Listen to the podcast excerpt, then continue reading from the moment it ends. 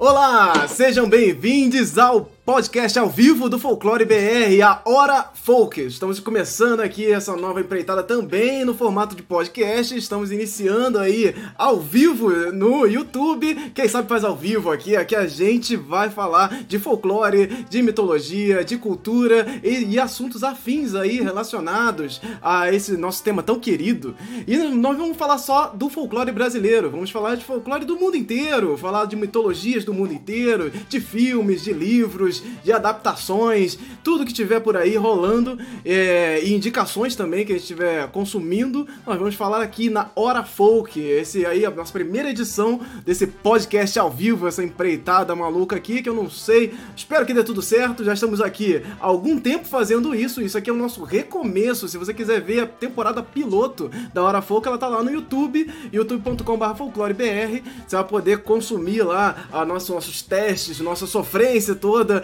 nesse caminho para chegar até aqui e tentar lançar isso também, além de lançar ele é, ao vivo no YouTube. Estamos aqui gravando, também teremos essa edição é, gravada para podcast, formato de podcast também já está aí em todas as redes de, distribuição de podcast. Só procurar Folclore BR que você já acha a gente lá. Então já fiquem prontos e, e terão também conteúdos exclusivos para o podcast. Então, é, é, terão coisas que aparecerão no meio da semana aí e a gente vai colocar exclusivamente no, no, podcast. Então, fica aí duas experiências diferentes para você consumir aqui também. E junto comigo nessa empreitada maravilhosa aqui, e, e, eu, eu já, já me atropelando aqui, nervoso, como, como já, já aparenta aqui, tremendo.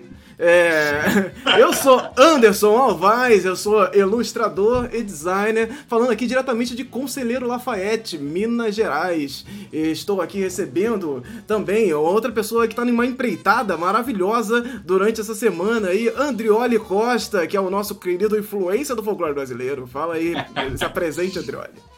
E aí, pessoal, meu nome é Andrioli Costa, eu sou jornalista e pesquisador de folclore brasileiro, natural de Mato Grosso do Sul, mas estou falando hoje de São Leopoldo, no Rio Grande do Sul. E quem sabe para onde que eu vou esse ano, né? Esse é aqueles famosos anos de mudança aí. Para onde eu for, com certeza vou aproveitar esse para conhecer o folclore da região. Então eu escrevo lá no Colecionador de Sacis, apresento o podcast Poranduba e agora, todos os dias, né, apresento no YouTube o Folclore Todo Dia. Confere lá no canal do Colecionador de Sacis. Perfeito, perfeito. Estamos com ela também aí, Lorena Herrero. Por favor, se apresente aí para as pessoas. E aí, pessoal, eu sou Lorena, eu assino meus trabalhos como REC, então vocês devem me conhecer por esse nome. Eu sou ilustradora, estou ilustrando folclore já faz três anos e eu estou falando daqui de Brasília, Distrito Federal. Perfeito, perfeito. Temos ele também, Ian. Ian tá dormindo, Ian? Ian Fraser, por favor, se apresente aí. Olá, gente, tudo bem? Meu nome é Ian Fraser, sou escritor, é, dramaturgo, é, produtor cultural aí também de vez em quando. É, eu estou falando diretamente de Salvador, na Bahia, representando aqui o Nordeste. Perfeito. E temos também ele, Mikael Kitts. Mikael Kitts que está uma hora atrás da gente aí. Mikael, onde você está? Eu venho do passado. Bom, pessoal, meu nome é Mikael Kitts, eu sou ilustrador e concept artist e eu já tenho uma trajetória aí no mercado já faz um tempo. E eu tô falando, na realidade eu sou gaúcho, mas eu tô falando de um estado que é o maior estado do Brasil, que é o Amazonas. Eu tô falando de Manaus, Amazonas. Perfeito. Metido ele, é o maior estado do Brasil. Ah, tem que enaltecer o norte, né, cara? Você sabe que, quem sabe aí, Mikael, esse ano eu esteja mais próximo de você. Eu vou fazer uma seleção em Parintins, tá, tá garantido já. Vai mesmo, né? Vou fazer em Parintins e se eu passar, vou estar aí só um dia de barco de você. É, Olha! Só aí, um dia de barco. Caraca, imagina isso, gente. Teremos Andrioli Costa em Parintins. Que que, que é isso? Parintins. Será? Aí sim vai ser correspondente, né? Correspondente local lá para a festa do boi, hein? Olha só, cara, que maravilha. será? Será? Vamos torcer aí pro nosso querido Andrioli para te... é, esse ano nós teremos aí novidades com essa questão de Parintins também. Estou, já estou começando a conversar com as pessoas para juntar a galera aí para nossa maratona no Festival de Parintins aí em julho. Então aguardem, aguardem que isso aí é mais para frente pra gente conversar, mas vamos acompanhar de perto esse ano também Festival de Parintins no Folclore BR, né? Então fiquem atentos aí.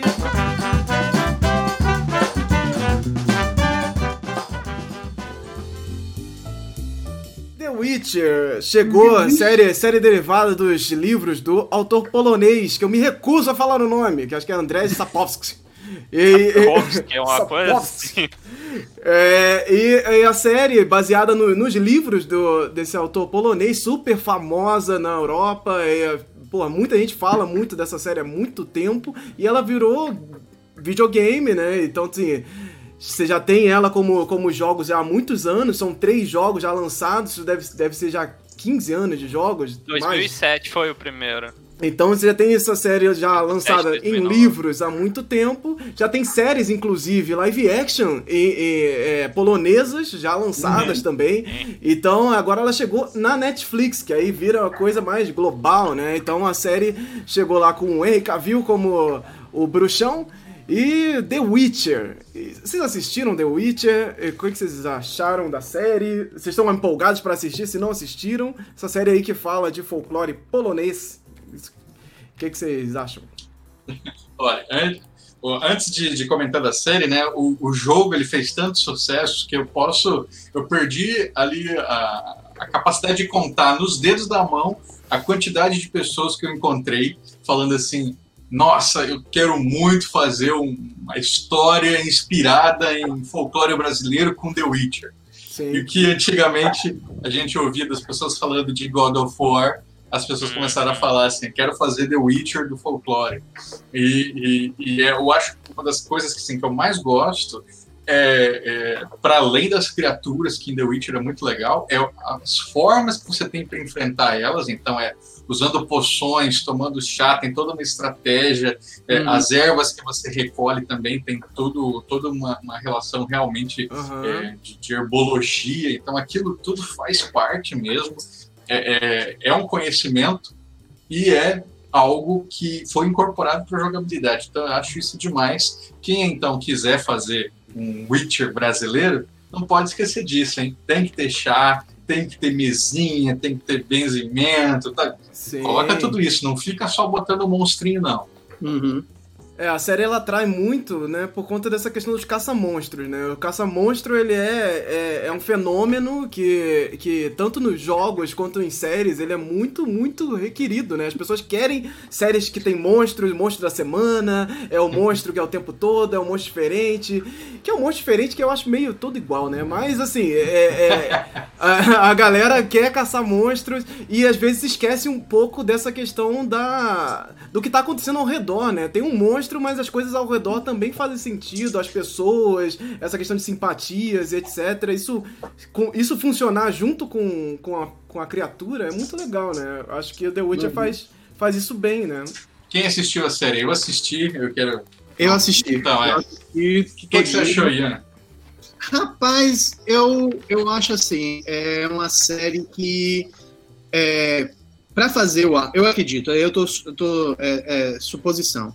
Mas eu acho que para fazer uma série como The Witcher, para ficar do jeito que saia sem nenhum tipo de quebra-mão, você tem que ter muita grana, muita grana. Eu acho que a Netflix não tinha essa grana para fazer tudo muito bem alinhado.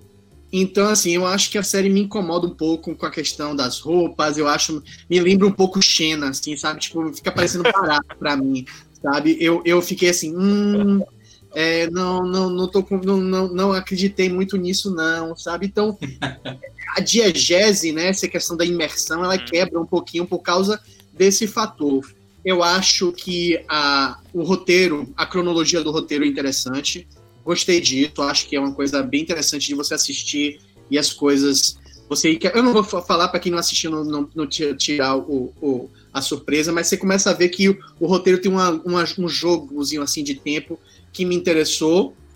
E, assim, agora eu senti falta de, de, de bichos mesmo, sabe? Eu senti falta do folclore. É, é uma uhum. série muito mais derivada, é muito mais focada no humano e no, e no, na, na guerra e no, no, Game of Thrones da coisa do que no, no bicho, nos bichos, né? Tem é. uns, uns quatro bichos assim que ele foca realmente e tenta uhum. dar algum tipo de, de feed, feedback não é a palavra não, mas assim, tipo um back, um, uma explicação, um, uma uhum. mitologia, assim. Um então, lorezinho, né? Um lore, essa é a palavra que eu queria falar, um lore. Então, assim, eu acho que tem muito potencial, espero que dinheiro suficiente para que invista-se mais na série. E eu tô lá colado na segunda temporada. Não achei maravilhoso, mas também não, não me incomodou ao ponto de desistir. Eu os dois, os dois primeiros episódios, assim, quem ficar nessa mesma que eu, pode insistir, porque assim, eu terminei o primeiro episódio e fiquei revoltado. Eu falei, que lixo, que coisa mal escrita, que diálogos horrorosos. As pessoas elas, elas explicam as coisas assim em monólogos tão falsos assim que eu, ficava revoltado, né? Então ele chega lá para é, tem que cumprir uma missão, aí o cara explica um, uma, um mundo maluquíssimo lá que você não entende, é muito confuso, é muito ruim. O primeiro episódio e o segundo é mais ou menos. A partir do terceiro, não sei se é porque você acostuma, não sei se é porque as coisas vão indo, mas aí dá para você, dá para você curtir. Então eu assim terminei a série achando divertido, mas no começo ela parecia assim que ela tava de sacanagem. eu, só não, só não tenho piores experiências com The Witcher porque eu assisti Sabrina 3. olha, cocô fumegante, assim, impressionante. Eu fico indignado que eu perdi meu tempo com essa série. Ah, e tivemos aí uma mini, mini, mini crítica de Sabrina 3 também. Então já, já, já recebe aí de graça. Android está, está pistola. O que o André falou sobre, sobre eh, esses episódios iniciais, eu acho, Andreoli, que uma das coisas que salva a série, exatamente para a gente ficar com esse gostinho no final, e, e ouvindo o seu comentário, eu acho que você vai, vai concordar comigo, é que muito do, do lado positivo da série se é, se apoia na personagem da Yennefer, né? E ela não aparece no, no, no primeiro é. episódio.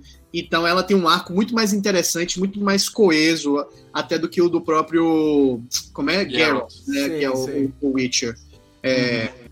Mas eu concordo, assim, é, é para quem, pra quem acompanha o jogo, viu o jogo, é, no, trailer, no trailer do terceiro jogo, ele tem uma frase que é muito icônica, né? Que assim, eu não escolho nem o, é, nem, é, eu não escolho o lado mal, nem eu escolho o, o, o, pior ou nem o menos pior. Eu fico ali no meio, eu fico ali. E assim, e é na série entregue como um monólogo, assim, tipo assim, por que ele tá falando isso? Eu não entendi por que ele tá falando. É, é, é, é frase de trailer que eles botaram ali é. só pra botar, sabe? Então, tem uma forçação de barra assim. É, é, De novo, eu acho que é uma série que, que é mediana eu consigo entender gente odiando, consigo gente, entender gente gostando, mas amando eu acho meio difícil, porque eu acho que ela não entrega coisa suficiente para você despirocar, sabe? Tipo assim, ah, o que o pessoal surtou foi com a música lá do, do Jester, né? Que é, é do, Jester, deu um trocado pro seu bruxo.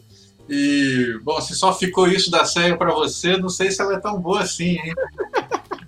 Olha. Mas a, o problema às vezes não é que, tipo, só ficou isso, é que o diabo do negócio é um chiclete, né? Pelo que eu escutei. É. é. pessoa. É e aí lançou, lançou a versão forró, lançou a versão funk, acabou. Aí é colado mesmo na galera. Se lançou, se lançou forró e funk é porque o negócio. Como é que é?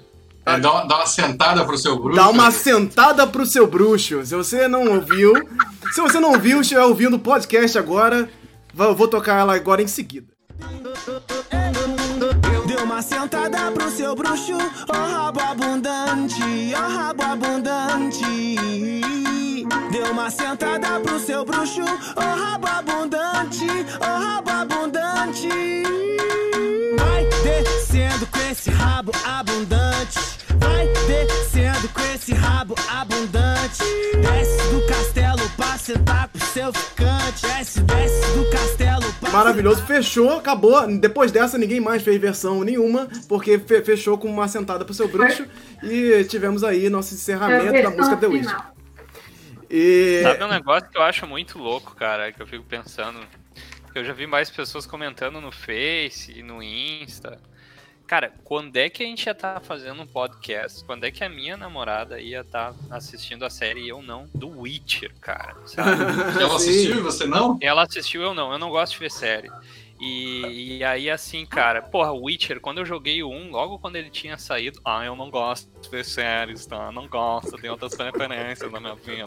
E, e, e assim, uh, quando saiu o primeiro jogo, cara, eu joguei logo quando saiu, era um negócio super underground. Uhum. Assim, cara, ninguém jogava e foi bem inovador, cheio de bug e tal. Mas é, é, era um negócio que até então nunca tinha sido explorado daquele jeito. É. E a gente que, que, que, é nerd, eu falo por mim assim, nerd desde que nasceu praticamente, é muito bizarro tu tá vendo isso quando, quando tu é adulto, de é, essa cultura que era de nicho, que eu acho que não é, era para ser de nicho, ela virou uma cultura popular e tá tendo série na Netflix, a galera comentando nas paradas de ônibus, eu, o quê? É, mas... Pop. E eu acho, eu acho, Mikael, também chutando, tirando da minha opinião própria, que esse fenômeno mundial se dá pelo desenvolvedor do jogo, o CD Projekt Red, que assim, o, o, os livros não eram não eram sucessos internacionais, Sim. né? Não era aquilo tudo. E o, eu acho que se você comparar vendas de livros e de jogo, acho que eu, eu tô bem chutando. Acho que vendeu mais o Witcher 3 do que de livros mesmo. Com né? certeza. É, ao, ponto, ao ponto que o, o o grande sucesso de 2021, que todo mundo tá esperando, que é o Cyberpunk 2, sei lá o quê. 2077. É, desse, é que é desse, desse desenvolvedor, né? Então, assim, você vê a força da mídia, que é o videogame, né? Uhum. É, é, é, é passou Hollywood alguns anos atrás, talvez Sim. muitos anos atrás já, eu acho que já essa notícia já bem velha. Mais de 10 anos, eu acho. E você vê o fenômeno que é, por causa dessa questão da interatividade, é, é, um, é uma comunidade muito mais próxima. Então, se você está jogando o jogo e você dá um metascore bem baixo, os desenvolvedores têm que ir atrás para fazer os patches e para dar uma justificativa. Então, eu acho que o sucesso do Witcher, é, e principalmente que está chegando agora na Netflix, se dá esse essa, essa desenvolvedora que é polonesa, se eu não me engano, né? É Ela polonesa, é, é polonesa, aham. Uhum. E, muito, muito, interessante. Mas tem uma, uma treta aí no meio dessa questão toda, né? Que é o, o autor que vendeu os direitos para fazer os jogos e, e não ficou com, com. Eu não sei se ele não tem porcentagem dos jogos ou tem não uma porcentagem muito pouca. Então, assim, e ele, ele meio que. Com certeza se arrepende nesse, nesse processo, né? Claro. Mas. É, no, a série, ela não se. Ela diz né, os produtores dizem não se basearem no, nos jogos e se basearem só nos livros, mas é impossível isso não. acontecer porque a série é, de jogos ela propiciou tantas coisas visualmente para a série de livros que é impossível você não referenciar, é impossível as pessoas não fazerem essa relação, é tanto que teve uh, uh, o jogo atingiu o ponto máximo de acessos aí o recorde de acessos Sim. durante a estreia do, da série na Netflix e aí pô claro Claro, isso vai explodir, não tem jeito, gente. Isso aí, você fazer que. dizer que não, não tem referência, é impossível não fazer referência, é uma coisa que já é tão midiática, tão imagética já no, no mundo dos jogos, né? Então é, é, é impossível. E eu acho que por isso, talvez, a série peque um pouco na questão visual. Que eu acho que ela poderia ir por um lado completamente assim, mais. Não que não se inspirasse, mas que um, um lado um pouco mais interessante no sentido dos monstros não serem mais, mais monstros chiclete mastigados para Sim. a história das séries e filmes é, que temos aí. São monstros chiclete mastigado que o design do, do, do dos jogos é. também não é lá muito diferente, mas assim, você poderia dar essa, essa chance para os, os concept artists lá, a galera da, da, das artes que estivessem trabalhando isso, criarem monstros com uma característica mais específica para a série, né? Para você ter uma coisa assim mais, por exemplo, colorida, né? Que, que parece que parece que cor e, e série de suspense, terror não, não existem. Se você vai fazer suspense, terror é tudo preto e branco, chiclete mastigado preto que vai tem dentes aleatórios que pulam na tua cara e acabou. Então assim, você pode fazer isso, você pode fazer fazer coisas é, mais coloridas também. E não deixa de ser medonho também, só porque o personagem tem uma eu, cor. Eu, eu tenho uma tese meio comprovada por experiência de mercado, cara. Quando tu vai lançar hum. um produto, uma série, um serviço novo, tu não sabe 100% a reação do público, né? Então, Uhum. de uma certa forma, tu, tu, tu, tem de, tu vai estar pisando em ovos em alguns pontos, porque tu também vai estar testando Sim. se o público vai estar aceitando aquilo ou não. Uhum. Então, Sim. me parece, baseado nas descrições que vocês estão me dando e tal, nas coisas que eu já vi da série, pra não dizer que eu não assisti nada enquanto meu irmão tava assistindo agora no final do ano, eu vi uma meia hora. Mas eu acho que é bem nessa, assim. Eles então, que eu tenho, eles estavam testando o- a aceitação. Porque aí, se o público desse um super ok, aí beleza, segunda temporada eles podem dar uma, uma puxada, assim, uma, uma, uma Lançamento. avançada.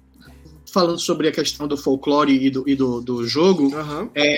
é, uma das coisas que eu achei interessante, né? Porque eu, eu joguei recentemente ele, né? Eu, é, eu tinha ele aqui em casa, a gente estava conversando um pouco antes de começar o programa, né? Que ele tem uma, uma curva de aprendizado alta, então eu desisti. E aí, quando a série tava vindo, eu falei assim, ah, vou tentar. E aí eu tenho eu zerei ele recentemente.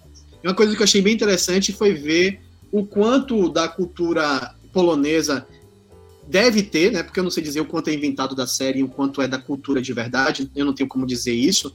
Mas assim, tem muitos elementos que são bem conhecidos, tipo bulls, trolls, golems, jeans, né? Uhum. E mas o que eu achei bem legal foi tipo assim, é, as bruxas que, porque assim, é, o Witcher não é bruxo, né? É, não, não é traduzido como bruxo, porque bruxa é o masculino de bruxa e, e, e bruxas não são Witchers. Então o Uhum. Witcher é uma coisa diferente, é o caçador lá que tem um código, muta- mutações e tal. É, mas o que eu achei legal foi, tipo assim, é, quando aparece um- um- uma vampira que é, que é bruxa, eles, eles chamam de Bruxa, né? E aí eu- é a mesma, o mesmo jeito que a gente escreve, e, e- só que é, é relacionado com vampiro, uma coisa que eu nunca Tá. imaginei que, que Aonde isso? No jogo ou no. no... no jogo, no jogo, É. se você Ah, o- o- os vampiros, você tem algumas classes de vampiros que são Equimoras, é, o Raio Ah, É, na- e você tem uma Bru a Bruxa, que é uma mulher, é, ela- no jogo ela sempre tá pelada, né? Ela, ela aparece sempre pelada. E, e é escrito Bruxa mesmo, como a gente escreve bruxa. uhum. E eu achei Poxa. interessante isso porque eu não, porra, não conheço nada, então assim, porra, olha que relação, deve ter alguma, se eu, se eu estudar isso aqui um pouquinho, eu devo achar algum, alguma correlação interessante. Eu não- eles usam. É, eu, eu- Eles usam os mitos mesmo de fora. Até eu compartilhei lá no nosso grupo esses tempos, né? É, que tinham colocado o mito Lobo-Guará lá na, Na no Wiki. quadrinho do. Ah, né? o Aguará. Como é que é o nome, Lorena? A- Não sei se é Aguara ou Aguará, né? Aguará, É, provavelmente. Já- Que, é, Que a maioria tá sem acento, mas provavelmente porque tá em inglês. que aí é aquele caso, né? Que a gente não sabe se é um deus Guará mesmo ou se é uma interpretação maluca que chegou. Possessão Então- apagão. Então vamos seguir. Só queria deixar aqui que essa, nessa questão de popularidade, The Witcher alcançou todos os patamares possíveis e a série tem 8.4 no IMDb. É um sucesso absurdo e você pode conferir ela aí na Netflix. Depois deixa uns comentários aí pra gente pra saber o que vocês acham dessa série também.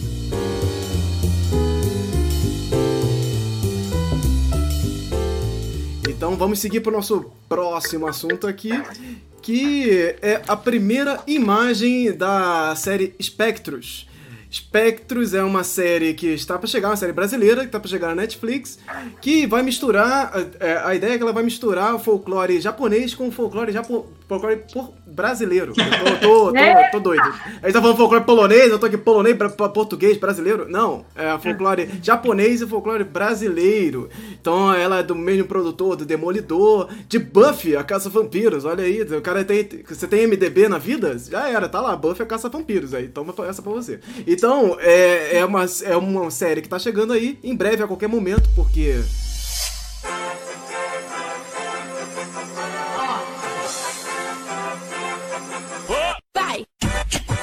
Bem, estou aqui interrompendo essa gravação diretamente do futuro, onde nós constatamos, de, logo depois que acabou a gravação, que é, já tinha sido atualizado o site da Netflix com o trailer, inclusive, com tudo da série lá. Então você pode conferir agora, inclusive lá na Netflix tem o trailer. Tentamos fazer um react também do trailer te assistindo pela primeira vez, mas não deu certo porque eu esqueci de gravar o áudio e deu um problema lá na gravação e não conseguimos postar ela.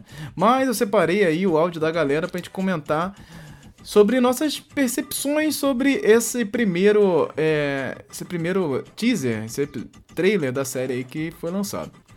Bem, a minha opinião é basicamente de estranheza. Não, assim, não, não vi, não vi nada de folclore brasileiro e um pouco de folclore japonês. Eu, eles falaram basicamente de fantasmas e fantasmas abrangem muita coisa do folclore japonês. Mas não é só isso, né? Então ficou muito vazio, a gente não sabe ainda muito o que esperar. É, os efeitos especiais estão até ok, mas ficou nisso aí. Então não, não, não tem muito o que falar sobre, sobre esse trailer. Parece tudo muito esquisito. Mas tem uma coisa também de público-alvo. Pode ser uma questão de público-alvo e a gente tem que medir um pouco na hora de avaliar algumas coisas. Então vamos esperar aí. A série lança dia 20 de fevereiro na Netflix e voltaremos a falar dela com certeza. E fique aí com o áudio dos meus amigos falando também sobre esse teaser, trailer que saiu lá no site da Netflix. É, três coisas para falar desse trailer. A primeira é que ele passou essa vibe de ser uma série para um público mais jovem, ele tem bem a cara de coisas que eu assistia quando eu tinha entre uns 12 para 15 anos.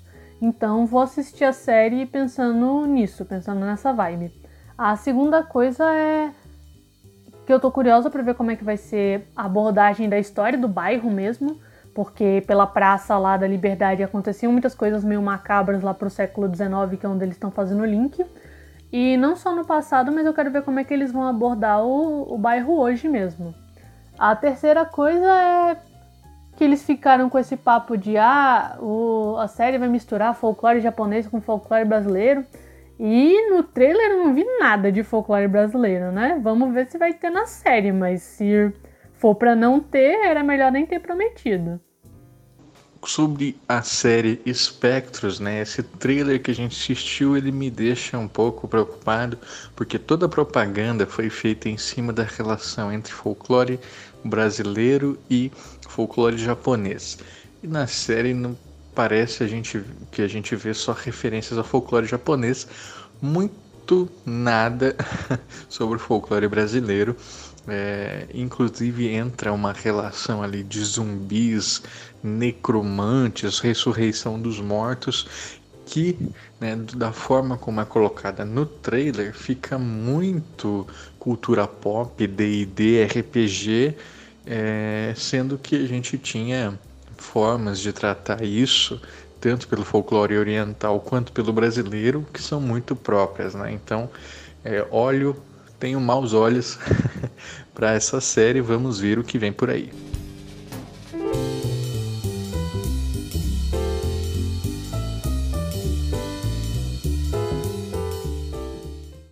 Então vamos seguir aqui para a nossa próxima notícia: folclore no BuzzFeed Brasil. O BuzzFeed Brasil tem feito algumas coisas relacionadas a folclore aí. Tivemos Potiguara Bardo ler Histórias de Trancoso para o BuzzFeed Brasil. Potiguara Bardo é uma, é uma é uma cantora drag do Rio Grande do Norte. Ela foi convidada para falar alguns causos que foram enviados para o BuzzFeed. E aí tem lá Corpo Seco, Matinta Pereira, Perna Cabeluda, Pisadeira, entre outros. E eu achei esse vídeo sensacional porque ele é tudo aquilo que a gente tenta é, é, é, criar, tenta fazer, de, de relacionar isso falar do folclore, falar de causos, falar de coisas sem fazer piada em um site gigantesco que é o BuzzFeed, como é o BuzzFeed, fazendo memes, falando, fazendo um monte de, de coisa por aí. E, e, e ela consegue fazer algo redondo. Vocês assistiram? Chegaram a assistir esse vídeo? Eu assisti. Eu não sei se. Eu, eu, eu, não sei quem que viu primeiro, se foi eu ou foi você, mas eu, eu vi, tipo. Alguém me marcou no, no, no Twitter, essa é a coisa legal, o pessoal bate o olho e fala, isso aqui, Lorena, pá, eu, daí fica Sim, sim. E aí, nossa, eu curti demais, porque eu acho um formato, eu acho um formato muito bacana, porque fica. Eu não sei se puxa um pouco daquela nostalgia de, de histórias que a gente vê na TV, do pessoal contando os casos mal assombrados. Assim. Sim. Sim, Mas não só isso, como ele, eles estão contando os causos, né? Não é um vídeo de tipo, ah, porque eu li na Wikipédia, uhum. que a Matilda Pereira, ela é bem assim. Não, velho, as pessoas estavam lá, elas escutaram as histórias da vizinhança, elas estão compartilhando. Então eu acho um formato muito legal e eu achei muito legal o BuzzFeed tá, tá fazendo isso, esse tipo de formato. E a galera adora escutar os negócios. Mesmo que a, a, gente falou de não, de não fazer piada, né? Mas assim, a menina abriu a, boca, abriu a boca falar da perna cabeluda, obviamente a gente vai achar Lógico. no começo. Mas Lógico. assim, tem uma. Tem essa comicidade, mas é a comicidade natural da coisa, não é, não é uma ridicularização. Exato, não é pejorativo, não foi para chincalhar o folclore, falar mal da cultura, nem nada disso, foi natural, a relação natural dela é ouvindo a história da perna cabeluda.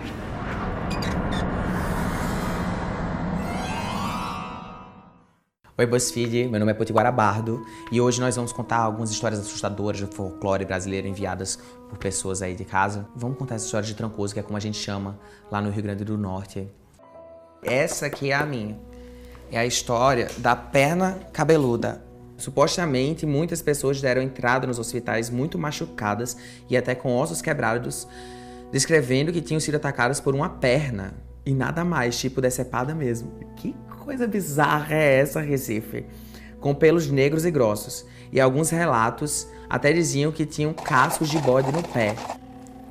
Jesus do céu. Aparentemente, a perna cabeluda aparecia do nada no meio do caminho e perseguia suas vítimas.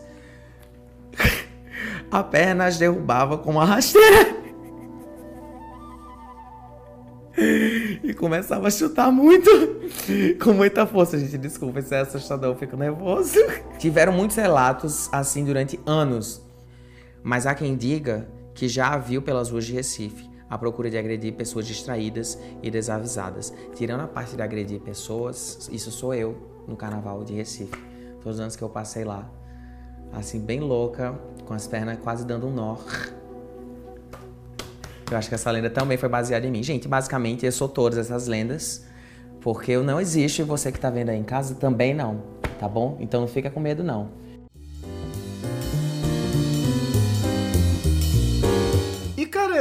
maravilhoso, eu gostei demais, demais, demais desse vídeo, porque é, ele conecta com as pessoas de uma forma muito natural.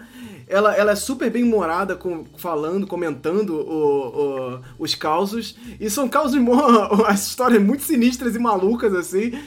E, cara, funcionou perfeitamente. E eu Aqui é a nossa mensagem para o BuzzFeed para fazer muito mais disso. A gente precisa realmente de canais grandes como o BuzzFeed fazendo coisas desse tipo, dessa maneira mesmo, que é pega com humor, com bom humor, falando direto com as pessoas, para compartilhar, pô, trazendo, trazendo pessoas pô, legais para falar sobre isso. Pô, legal, ah, cara. É, é, isso de, de, usar o humor, né, também é, me lembra, por exemplo, coisa que eu não gosto. Eu, eu não sei se vocês aí que tão, vão estar tá ouvindo concordam comigo, mas a, toda a história de Saci feita pelo canal Assombrado eu acho pavorosa, assim, porque eles vão lendo a história ali que a pessoa mandou e no meio eles param para fazer uma piadinha, para rir do jeito da pessoa, do que está acontecendo. E que coisa escrota, assim. E é um canal gigantesco, né? Que bom que no caso ali foi diferente. Sim, sim. É, é, eu acho que o BuzzFeed já fez outras coisas também com, com é, quem, é, quem você é no folclore, essas coisas assim, que é BuzzFeed também é muito é, de viralizar esses testes de, de quem é você em alguma coisa. Então eu o acho Ian que tem, mesmo fez um. Tem, é, falar isso agora. É, eu, fiz, é, eu fiz um na, na época do Noir Carnavalesco, mas viralizar não viralizou, não. Eu, eu não tenho esse poder de viralizar ainda. Eu, eu, eu ainda. Ó, é, na hora que o, o, o Andrioli fez o Baigon, eu não sei se eu. A única vez que eu viralizei na minha vida foi por causa de Baigon. Como eu, foi? Eu, eu deixei uma lata de Baigon no fundo de meu carro. Ah, e o negócio explodiu. e o negócio viralizou nos, nos WhatsApps de Salvador, ao ponto que chegou no meu padrasto. Tipo, alguém falou assim: Porra, você ouviu a história desse maluco que o bagulho explodiu no fundo? Ah, aí meu padrasto assim, porra, foi Ian, caramba. Peraí, peraí, peraí. Explica essa história direito, com calma. Que as pessoas não conferiram essa coisa aí maravilhosa aí que aconteceu. Por favor, explique, explique. Ian é aqueles caras que o, deixa o celular carregando na tomada assim de noite, né? E pega fogo no, no travesseiro. Mesmo. É, o, eu, eu tava com. É, eu trabalho perto de mato, então eu tava com inseto, aranha entrando no carro. E eu morro esses bichos, eu não mato bicho com porrada. Então tinha um baigon no meu carro, que quando aparecia uma aranha, eu matava com baigon. E eu deixava no carro e deixei no sol um dia e o troço explodiu. Explodiu, assim. Eu perdi meu para-brisa inferior todo. Todinho, todinho, todinho, todinho não sobrou um caco. E o, a, a mulher que eu tava tendo um churrasco na hora, e a mulher tomou um susto, achou que fosse é, alguma coisa, tipo botijão de gás explodindo, alguma coisa assim. E aí ela filmou, assim, ó, oh, galera de Salvador, presta atenção que o cara deixou o baibon dele aqui, alguém viralizou, e viralizou mesmo, assim, tipo, WhatsApp de Salvador recebendo esse negócio, sabe? Ao ponto que chegou no meu padrasto, minha, minha vizinha, assim, era é, da rua, não conheço ela, então ela não sabia quem eu era, e chegou no meu padrasto isso, sabe? Então, foi a única vez que eu viralizei na minha vida. E eu queria viralizar fazendo coisa de folclore, né? Mas eu viralizei com Baigon. Você tinha que deixar o Araruama ali no, no, no carro, onde ele explodiu. Eu perdi a maior chance de, de marketing da minha vida foi ter, não ter um livro de Araruama no lado do Baigon.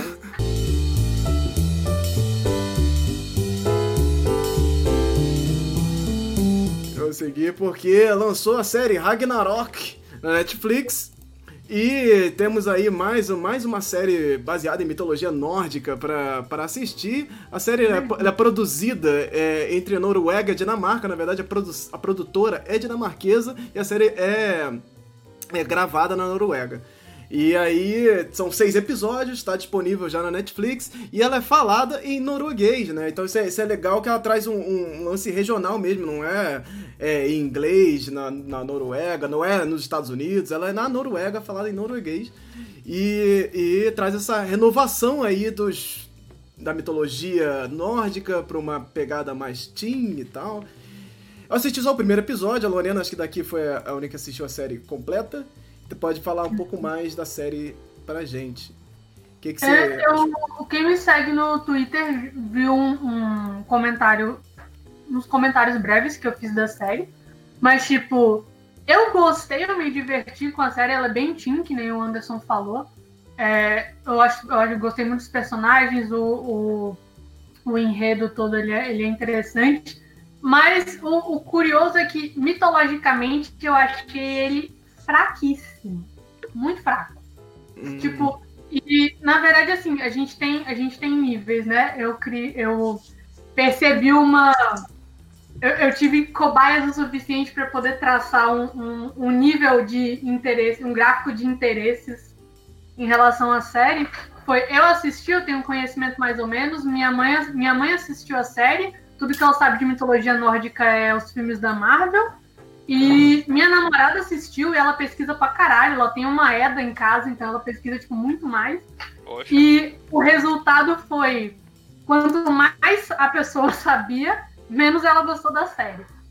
Então, tipo, nesse sentido, é, é, eu acho que justamente por causa disso, da, da riqueza né, do negócio. Ele é, bem, ele é bem fraquinho. A maioria das coisas que eles apresentaram na série eu já sabia, eu tava esperando saber mais coisas, porque pô, a série tá passando na Noruega, o, o a mitologia nórdica é toda ali da, da, da, região da Escandinávia. Então eu tava esperando saber mais coisa e não, não, não tive nada. Tudo que aconteceu lá eu já tava sabendo. Minha mãe não sabia nada, ela curtiu bastante, terminou a série, ela falou, nossa, eu achei muito legal, eu, eu, eu queria que tivesse mais episódios, só tinha seis, não sei e tal. E eu acho que minha namorada nem terminou. Nossa. Eu assisti o primeiro e achei ele ok. Não é, não é uma coisa assim. Eu acho que quando ela foi anunciada no ano passado, é, anunciaram com aquelas. com aqueles é, clickbait, botando imagens É. super apoteóticas de deuses caindo na porrada e não sei o. E aí anunciaram ela como se ela fosse uma, uma guerra mitológica nos dias atuais, cheia de efeitos especiais e tudo mais. E aí quando chega a série totalmente focada num lance de. é, aquecimento global, de clima e tal, nos jovens da, da, da Noruega, na questão política e tudo mais, dá uma brochada, né? A galera, tipo, que queria ver o, o quebra-pau dos deuses ficou, né, meio, meio xoxa, né? Faz sentido. Pois é, é, é, é um pouco, é um pouco complicado isso. É, eu, eu não sei se eu diria que é culpa do Netflix, porque quando saiu a notícia, a notícia era basicamente vai ter uma série sobre mitologia nórdica. O que já é suficiente pra galera ligar com a. Marvel, né? Então, tipo, só tinha isso de informação. Só que se você for olhar as notícias da época, todos eram com os clickbait com as fotos do com um martelão batendo na serpente do, do, do mundo, do Ragnarok pegando fogo. Então, tipo, criou o, o- as pessoas por fora criaram esse negócio, essa expectativa, que não foi, não foi sanada assim que, assim que saiu a, mais informação da série. Aí fica aquele limbo de o quanto que a Netflix devia ter se preocupado com isso, porque isso teve um, teve um impacto. Aham. Eu vi um monte de gente que simplesmente desanimou instantaneamente assim que saiu o trailer.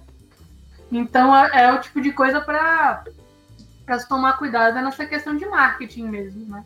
Porque assim, eu achei a série. Eu, eu, eu gostei da série, eu achei ela divertidinha, por mais que eu achei, ah, tenha achado ela fraquinha. Só que assim, se tivesse. Se ela tivesse sido apresentada desde o início como uma coisa mais assim, provavelmente não ia ter. Não ia ter um backslash desses.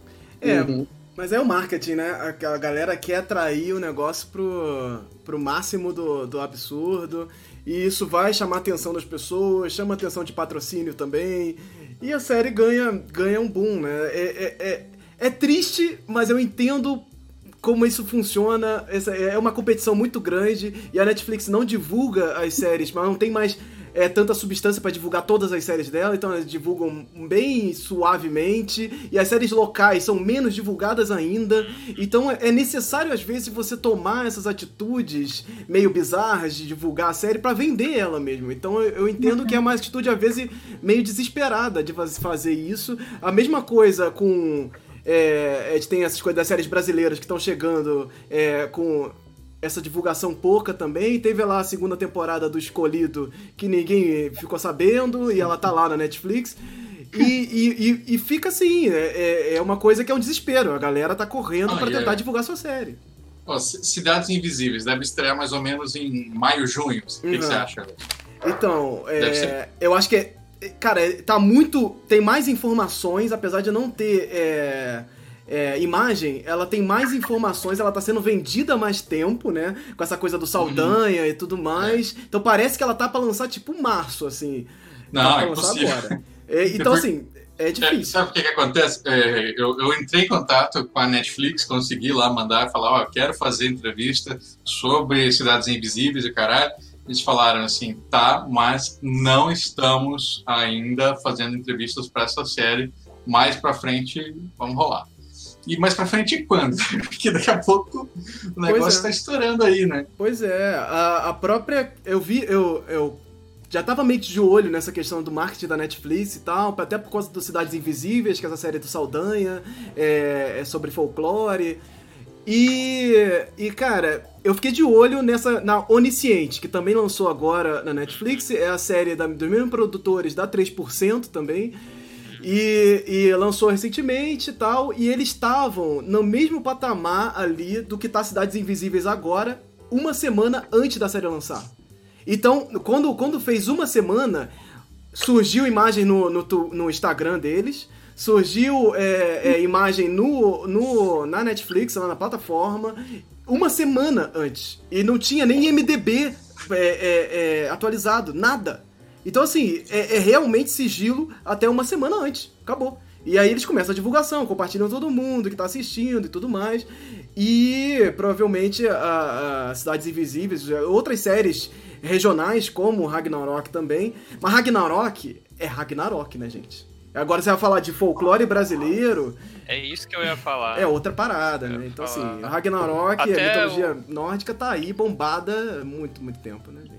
Pois é, isso é uma coisa que eu até quero perguntar pra vocês, se vocês concordam também. Cara, eu tenho a impressão de que a mitologia nórdica, ela meio que explodiu nos últimos 10 anos. 15 anos. 15 Sim. anos, será? Sim. É, eu acho que. E, É. e antes, cara, era um negócio bem Senhor dos Anéis e That's It, assim, era bem focadão, né? Vocês têm essa, essa impressão também, então, né? Acho que sim, acho que sim. Eu acho que o Thor. Eu não sei, tipo, eu não sei se vocês se lembram. é, eu também não me lembro quando, que data foi isso, eu sou péssimo com data. Mas teve um escritor de fantasia brasileiro que fez um negócio de vikings e explodiu, tipo, Magnus. Ah, É o Angus. Angus, o Angus, primeiro é. guerreiro. Tipo assim, eu Orlando Pais Filho. que, eu acho que a paixão pelos vikings e pelos nórdicos é, é antiga. É, eu acho que, que o aprofundamento tem sido uma coisa mais recente. Tipo, é, é, a, a galera, tipo.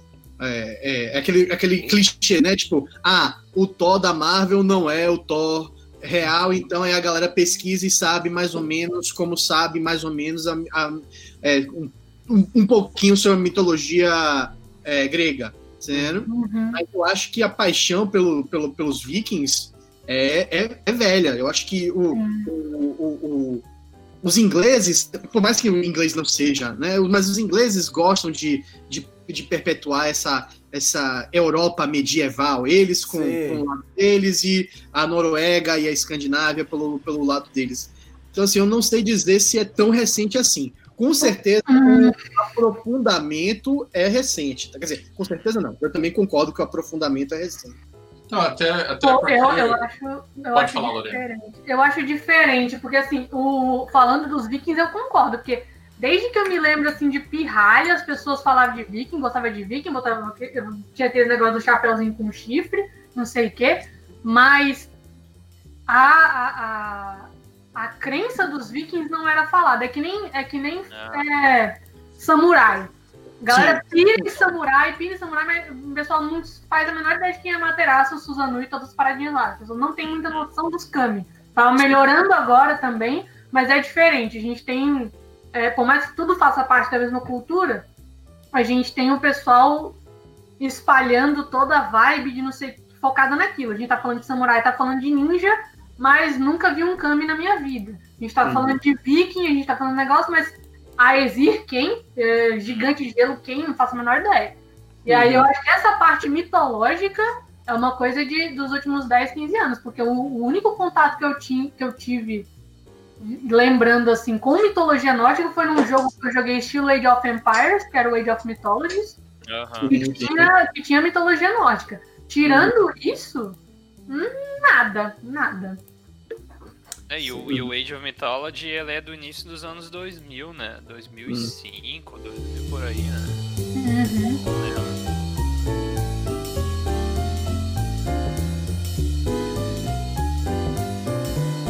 Então vamos seguir aqui para o nosso momento, nosso momento, querido momento que teremos aqui praticamente em toda a nossa transmissão, todos os nossos podcasts estaremos aí com esse momento polêmica.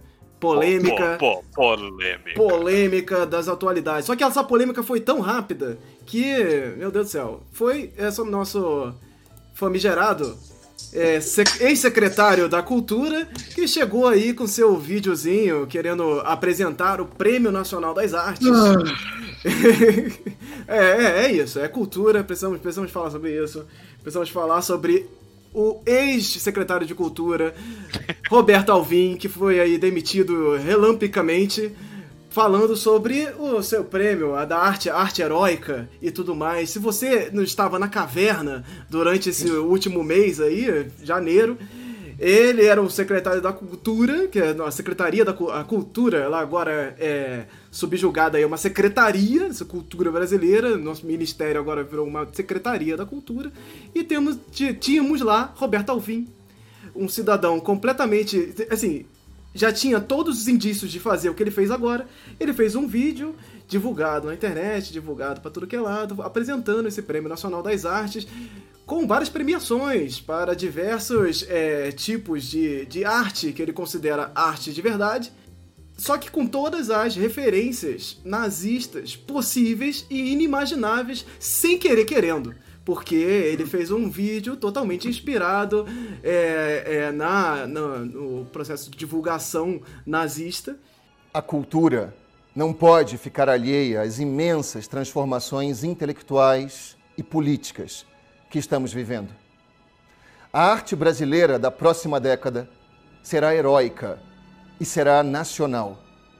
Será dotada de grande capacidade de envolvimento emocional e será igualmente imperativa, posto que profundamente vinculada às aspirações urgentes do nosso povo.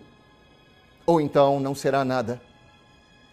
Ao país a que servimos, só interessa uma arte que cria a sua própria qualidade a partir da nacionalidade plena e que tem significado constitutivo para o povo para o qual é criada. Portanto, almejamos uma nova arte nacional, capaz de encarnar. E ficou por isso mesmo, olha aí, beleza, só demitiu o cara como se, oh meu Deus, esse cara, ele é um nazista, está infiltrado aqui no governo Biruliro. Vamos tirar ele daqui agora. E aí tiraram ele. E temos aí agora isso marcado na nossa história como já era, já era, né? Agora você pode tirar da internet, você pode fazer o que você quiser, que isso aí vai ficar marcado para a história do Brasil como um momento bizarro e trágico. Uhum. Queria saber de vocês. Quem daqui entraria nesse edital já, já, já, vou, se acusa logo, se acusa logo. Quem daí entraria nesse edital maravilhoso das artes feito Olha, pelo nosso querido cara, ex por mais que eu, que eu esteja secretário. assim em vida de frila, grana super curta e tal, ideologia é um negócio muito complicado, sabe? Uhum. E, e eu acho que do jeito que tá, não dá. Uhum. É, velho. O, o, o, o que o, Anderson falou foi pra mim a coisa assim. É, é, toda hora a gente parece que a gente encontra um. um o governo Bolsonaro tá de parabéns porque ele consegue é, quebrar o recorde de patamar de, de, de é, assombração. Parece que você, tipo, pronto, disso aqui a gente não passa. E a gente sempre passa. É, é- é incrível. Toda hora a gente consegue dar um duplo twist carpado e de repente tem um triplo twist carpado. E, né, e assim, é, o fato da gente ter um vídeo nazi, é nazista, não tem pra onde correr. É, um nazista, vídeo nazista e o governo não passar por uma crise severa denota o quão fundo a gente está e quão perto a gente está do lado é, bizarro da política, sabe, gente? Porque assim, é, o outro, no outro dia, o, era assim, os, era vídeo, Go- era Goebbels Trend Topics, era Goebbels e Wal, o Alvin. No outro, no outro dia era Regina Duarte, gente. Ou Sim. seja, o nosso nível de atenção e de, e de engajamento e de resistência, ele não dura 24 horas, sabe? Então, assim, é, quando saiu o vídeo, um amigo meu compartilhou dizendo assim, ah, ótima oportunidade. E eu falei, ó, Nossa, não, foi, foi isso mesmo. E eu assim, porra, governo Bolsonaro não deve ser coisa boa. Vi, juro pra você, juro. É, é óbvio que eu não conheço a citação de Goebbels, porque, pelo amor de Deus, eu não sou Exato. especialista e não procurei isso. Mas a minha. é, Quando eu falei pra ele assim, velho, sabe quem é? Eu esqueci o nome dela, mas eu acho que é Leni Hoffenstein, alguma coisa assim, que era a É. diretora, a, a- a diretora de Hitler. Eu falei assim, velho, isso me lembrou essa mulher, velho. Assim, então, assim, era tão escancarado que até um ignorante, no- e o ignorante no sentido de não conhecer profundamente os discursos, né, o léxico perfeito do, do nazista, conseguia dissecar que aquilo ali era nazista, velho.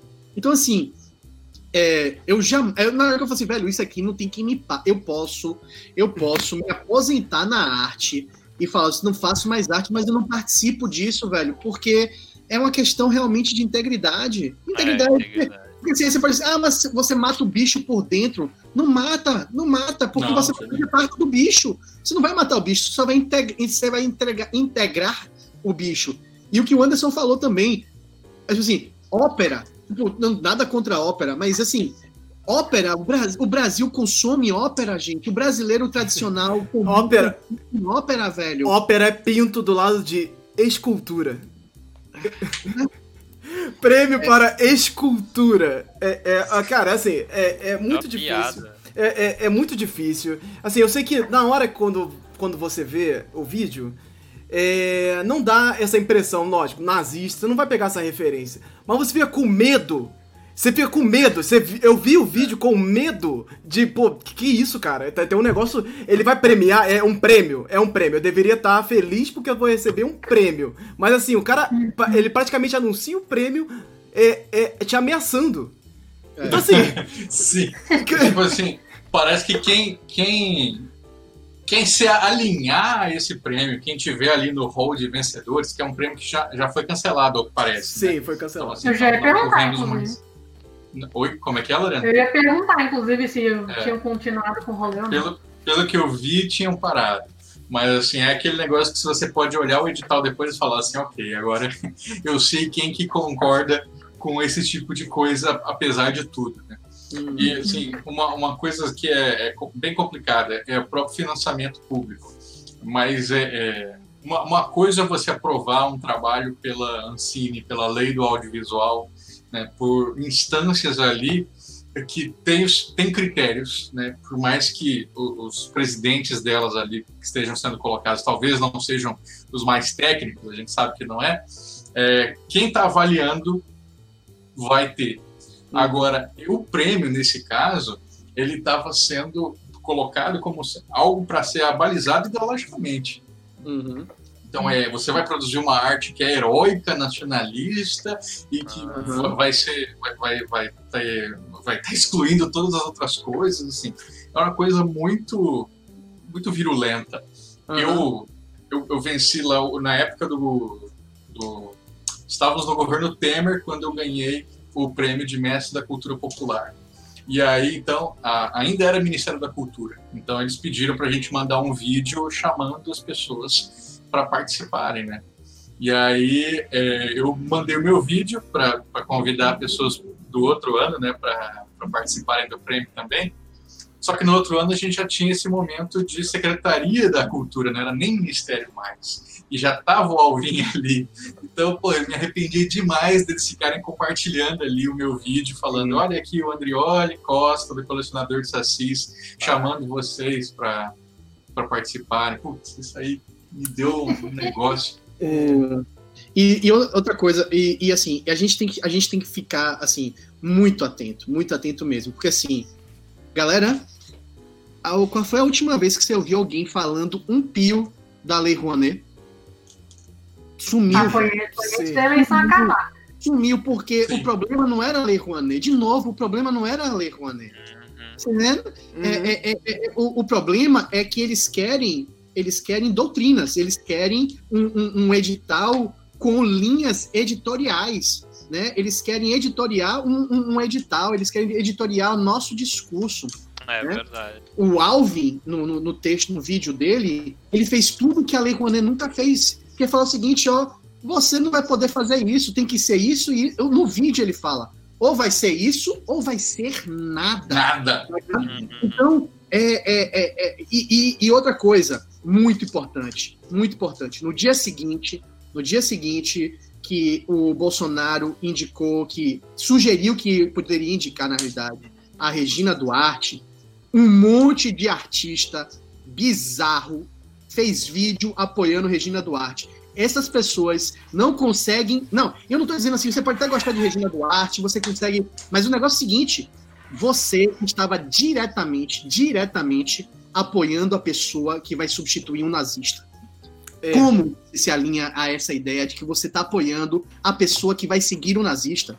Tinha que, tinha que parar o discurso, não tinha que falar sobre Regina Duarte, tinha que falar do nazista. Então, o cara mesmo, e aí eu vou falar, porque isso que tá aqui na minha goela, o cara do doutrinador, aquele sei lá o que, Cunha, meu irmão, meu Luciano. meu irmão, velho, acorda. Acorda pra vida, velho. Acorda. Você apoiou nazista, e você que diz que é, sei lá o que, você apoiou nazista. Então, essa, esse negócio que passa na televisão ainda Eu, eu, não- eu, eu, se, eu- propaganda eu pulo, velho. Porque eu não quero ver isso. É, sabe? É bizarro, é bizarro, bizarro. Desculpa. Tive que tirar isso do meu peito. Com certeza. A gente, a- a gente já, já comentou isso em grupos e tal, sobre essa possibilidade, né, de, de a- abrirem é, editais e coisas do governo. O próprio Lei Rouanet, se eu não me engano, ela tá mudando de nome. Aí vai, ela vai ser, basicamente, vai ser um pouco reformulada e vai mudar de nome. Porque a questão é, é, é- é essa, ela vai continuar acontecendo de alguma forma, porque ela faz sentido hoje, é, até por questões econômicas, ela faz sentido. Só que o nome ficou marcado por uma questão de esquerda e tal. E ela vai mudar de nome e vai tomar uma outra forma, talvez com esses vieses de censuras e etc. Mas vai, vai acontecer. E a Lei Rouanet, ela é uma das coisas mais importantes aí pro cenário do, do audiovisual brasileiro. E muita gente está preocupada, muita gente com o pé atrás, muita produtora não sabe ainda muito bem como captar, como fazer e etc. E as coisas tão, ainda estão meio nebulosas nesse sentido. Ainda tem alguns filmes para sair, é, apoiados pela, pela, pela Lei Rouanet, pelo governo e tal, mas é, é, até então a gente não sabe para onde que isso vai, né? Então Aham. a, a gente ficou já comentando sobre se a gente entraria ou não nessa nova Lei Rouanet, se a gente fosse criar algum tipo de conteúdo que se encaixasse nela. Uhum. E aí, sabe, é, é uma puta plataforma que tá dentro de um governo que nós não concordamos, mas e agora? Você entraria? Você entra? É, se tiver uma produtora que te, que te tá te contratando, que está captando recursos através do governo, você entra nesse projeto junto com essa produtora que está fazendo isso? É, a mesma, é, é aquilo que eu tinha acabado de falar, né? Quando eu falei do- da dis- distinção entre receber uma grana do- desse prêmio específico e de editais, né? Eu acho que é, eu acho que são coisas distintas, né? Porque o- uma coisa é o alinhamento que está sendo pedido, né? E outra coisa é, é, são os, os critérios desse edital em específico. Então, se o edital ele não está te cerceando, ele não está te obrigando a fazer nada, no máximo ele está te colocando ali é, contrapartidas, né? Que são muitas vezes sociais, então pelo menos por enquanto ainda são sociais, né? Aí eu não eu não vejo como sendo problema. É, Até e- porque muitas vezes o governo nem sabe que está sendo aprovado, né? Quem sabe é aquela instância que está te dando Sim, dinheiro. Exatamente, exatamente. Tipo assim, é, uma das, das coisas assim do, da Lei Rouanet que é, que é assim, eu acho que é o, o, o beabá básico, é, é, é o básico. É, o governo apenas te dá autorização de captação. É só isso que a Lei Rouanet faz o que o governo faz. O governo não assina um cheque, o governo não faz nada. Ele te obriga a ter contas em certos bancos, né? Ele vai, é, quando eu fiz a Lei Rouanet, era o Banco do Brasil, não sei dizer se Bradesco também pode ir, não sei, mas era no Banco do Brasil. Você tem que ter uma conta, você tem que ter um orçamento, você tem que ter um planejamento todo alinhado, você tem que entregar o que, que você vai é, o que, que você vai fazer, e aí você pode captar. E aí o que você faz? Recebi o aval de captação, vou para uma empresa X e falo assim, velho, é o seguinte, você quer, em vez de pagar o seu imposto de renda para o governo, me dê X% do seu imposto de renda, vem para mim, eu faço uma peça muito bacana, você tem o seu nome atrelado a uma peça muito bacana, e você pagou seu imposto de renda para mim, em vez do para o governo. Então, É. é, é- é uma lei que, honestamente, qualquer pessoa de direita e liberal deveria aprovar, porque é a definição de um Estado mínimo, ou seja, o Estado só está ali para te para organizar a coisa, né? e o dinheiro, quem define é a pessoa que está pagando. Isso é liberalismo one on one, sabe? Então, e, e outra coisa, não sei se vocês acompanham o site, o, o canal YouTube Meteoro, Meteoro Brasil. é, Brasil, exatamente. É, sabe quem é que está devendo. É, é, def- é, como é? É, ah, ah, esqueci a palavra agora, mas assim, é, declaração. Não, declaração, não, declaração do, do, do, do- de, uma, de, um, de uma lei Rouanet, tipo assim, recebeu, quando você recebe, o, quando você recebe o aval, você recebe, você capta seu dinheiro e você tem que declarar. Sabe quem não declarou porque estava é, incoerente com os gastos? Regina Duarte. Oh, Mas foi, foi até o que, o que comentar, botaram aqui nos comentários. Foi o, foi o Áureo que falou. A última vez que eu ouvi sobre a Lei Rouanet foi o povo falando que a Regina Duarte estava devendo. Tá devendo, tá Mas, devendo. Literalmente, nomear, é, sugeriram nomear ela, foi instantâneo. Regina Duarte deve não sei quantos milhões. Pá. Não sei se, eu acho que era mil, não era milhões, mas enfim, era É, grande. ela- o que ela tem que fazer é prestar as contas, né? E o- as contas não estavam batendo, é isso, tá ligado? Então, assim, não é como se ela. Pra deixar bem claro, não- a gente não tá dizendo que ela roubou dinheiro, mas as contas não estão fechando segundo o orçamento que foi proposto inicialmente, tá ligado? Uhum. Isso vem com a pessoa que, em entrevistas em grandes veículos de, de comunicação, dizer que a Lei Rouanet não deveria existir para a- artistas consagrados, apenas para artistas em início de carreira. Isso falando uma global de 50 anos de estrada, tá ligado, velho? É, uma, uma coisa que eu acho interessante pontuar também, puxando um pouquinho desse negócio, é que assim, é, mesmo que não fosse, não tivesse tido toda a polêmica de ter copiado o discurso do, do Goebbels e tudo, e ter feito toda essa apologia nazista, é, é muito esquisito para pessoas do, do nosso meio, né, que valorizam cultura popular, apoiar esse tipo de projeto que tem uma tendência elitista muito forte. Então, a tendência desse tipo de projeto é, é, é atacar instantaneamente a- as manifestações populares. Porque a gente viu ali no edital, o edital tava pedindo ópera. Tipo, quem que canta ópera nesse país, pelo amor de Deus? É que nem o Ian falou, a gente tem uma série de manifestações populares, não tem nada a ver com esses editais todos, entendeu? Então a tendência é, tipo, não só em questão orçamentária, mas questão ideológica também. A tendência de todo momento que começa a, a ter uma exaltação de uma arte de verdade, instantaneamente a, a elite começa a atacar a cultura popular como cultura de gente sem educação, como cultura de gente letrada, como cultura de gente que não. Todas essas coisas, vai marginalizar a cultura.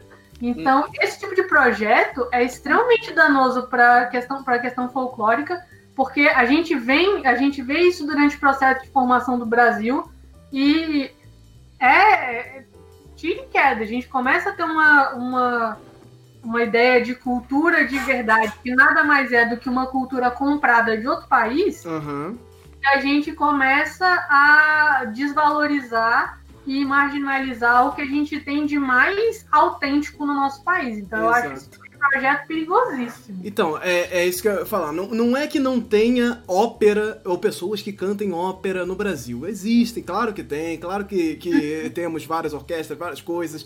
Claro que temos, é, é- é com certeza. Mas, o que, que esse, o governo entende por cultura brasileira? O próprio Alvin já colocou, problema. e, já colocou em xeque que cultura pra ele não é nada que venha do Brasil. Ele, ele já deixou isso tão claro que, que é estranho falar de cultura brasileira com alguém que entende que cultura tá ligada a coisas que vêm da Europa. Então ele deixou isso muito, uma muito claro. Uma É- desconexão absurda, né? Com É, o exato. entorno. Então, é, é, o que eu acho interessante da gente pontuar aqui, é, até pra finalizar isso, é que o folclore, ele não. A gente não gosta de, de- de- Eu, pelo menos, acho que folclore ele não pode ser tratado, ou ser substituído por falar de cultura, porque a cultura ela tá muito mais subjugada a uma questão também de governo do que o folclore que tá li- mais ligado ao povo, às pessoas. Então você não pode chegar e, e- e- e colocar o folclore ou, ou substituir um pelo outro, porque o folclore faz parte da cultura, mas a cultura não pode substituir isso, não pode substituir uma fração que está falando diretamente conectada com o povo. O, o- a cultura ela tem ligações também com as leis do país, por exemplo, que são coisas que, que, que mudam a cultura um todo no país, né? E Anderson, se você, se, se a gente for pensar nessa lógica, né, uma das tendências é você trabalhar com cultura de mercado. Isso é, você tentando mostrar que há uma indústria cultural que gera emprego, gera renda, não sei o quê. Isso faz, isso é legal, é bacana, é claro. Só que se você se, fi- se fia só a isso, né, ao, ao dinheiro que aquilo vai render e não à expressão daquilo, então a gente pode acabar pe- pegando o folclore e pensando, não, vamos tornar essa manifestação aqui mais atraente para turista. Então tira esse negócio aqui que vocês fazem e vamos fazer isso aqui que é mais legal. Só que aquilo não é nada, né? Aquilo é algo é, voltado só para o lucro, voltado ali para mercantilizar uma, uma prática que não significa nada para aquele povo. Então, assim, é é, é, é, são coisas assim que não dá para ser reduzidas, com certeza. Sim, sim. Com certeza. Então, é, o, governo, o governo usar qualquer, qualquer manifestação cultural e pensar em lucro é a mesma é o mesmo erro de pensar em educação e pensar em educação com lucro. Você, tá, você não está entendendo o objeto que você está trabalhando. Educação vai ser perder dinheiro, só que você vai ganhar muito mais. Você não vai ter lucro, você vai ganhar muito mais. E, e com a cultura a mesma coisa, você não vai ter lucro, você vai ganhar muito mais. Quem vai ter que ter lucro, que vai se preocupar com lucro, são empresas. O governo tem que pensar é na preservação, na manutenção e na, e na, divulga, e na divulgação da identidade, né? Muito mais. Vocês, vocês devem ter recebido uns 10 anos atrás, 15 talvez, aquele e-mail falando, aquele, era tipo um hoax por e-mail falando, gente, vamos acessar aqui o domínio público.gov.br, porque senão o governo vai acabar com isso, porque ele não está tendo muito acesso. E aí as pessoas responderam, né? O meu gato doidíssimo. Ele está respondendo também. É. Aí as pessoas responderam falando assim, gente, as coisas do governo não precisa assim ter, nossa, muito acesso. É, não é para isso que é feito. Bom, Depende do governo, né? Esse governo de é. agora tem. Eu não boto muita fé que se, se, se assim, se pensar que está gastando muito dinheiro com um acervo de domínio público, tira do ar, realmente. Então, assim, Sim. a gente fica à mercê.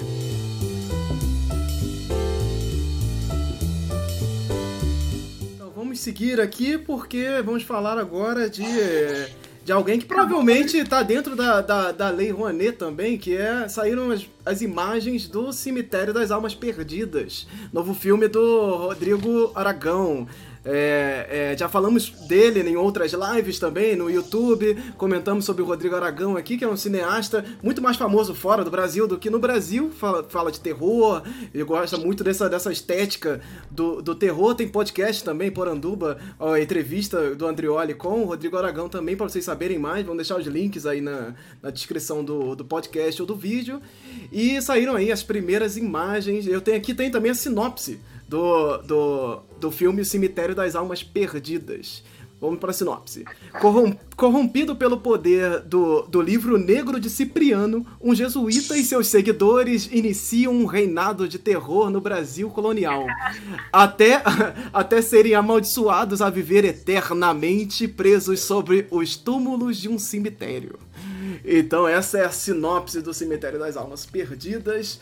E, e, e, e aí, qual, vocês já assistiram algum filme do Rodrigo Aragão? Vocês têm essa alguma relação não, com os filmes? Eu, eu, eu, eu, assisti. eu assisti um.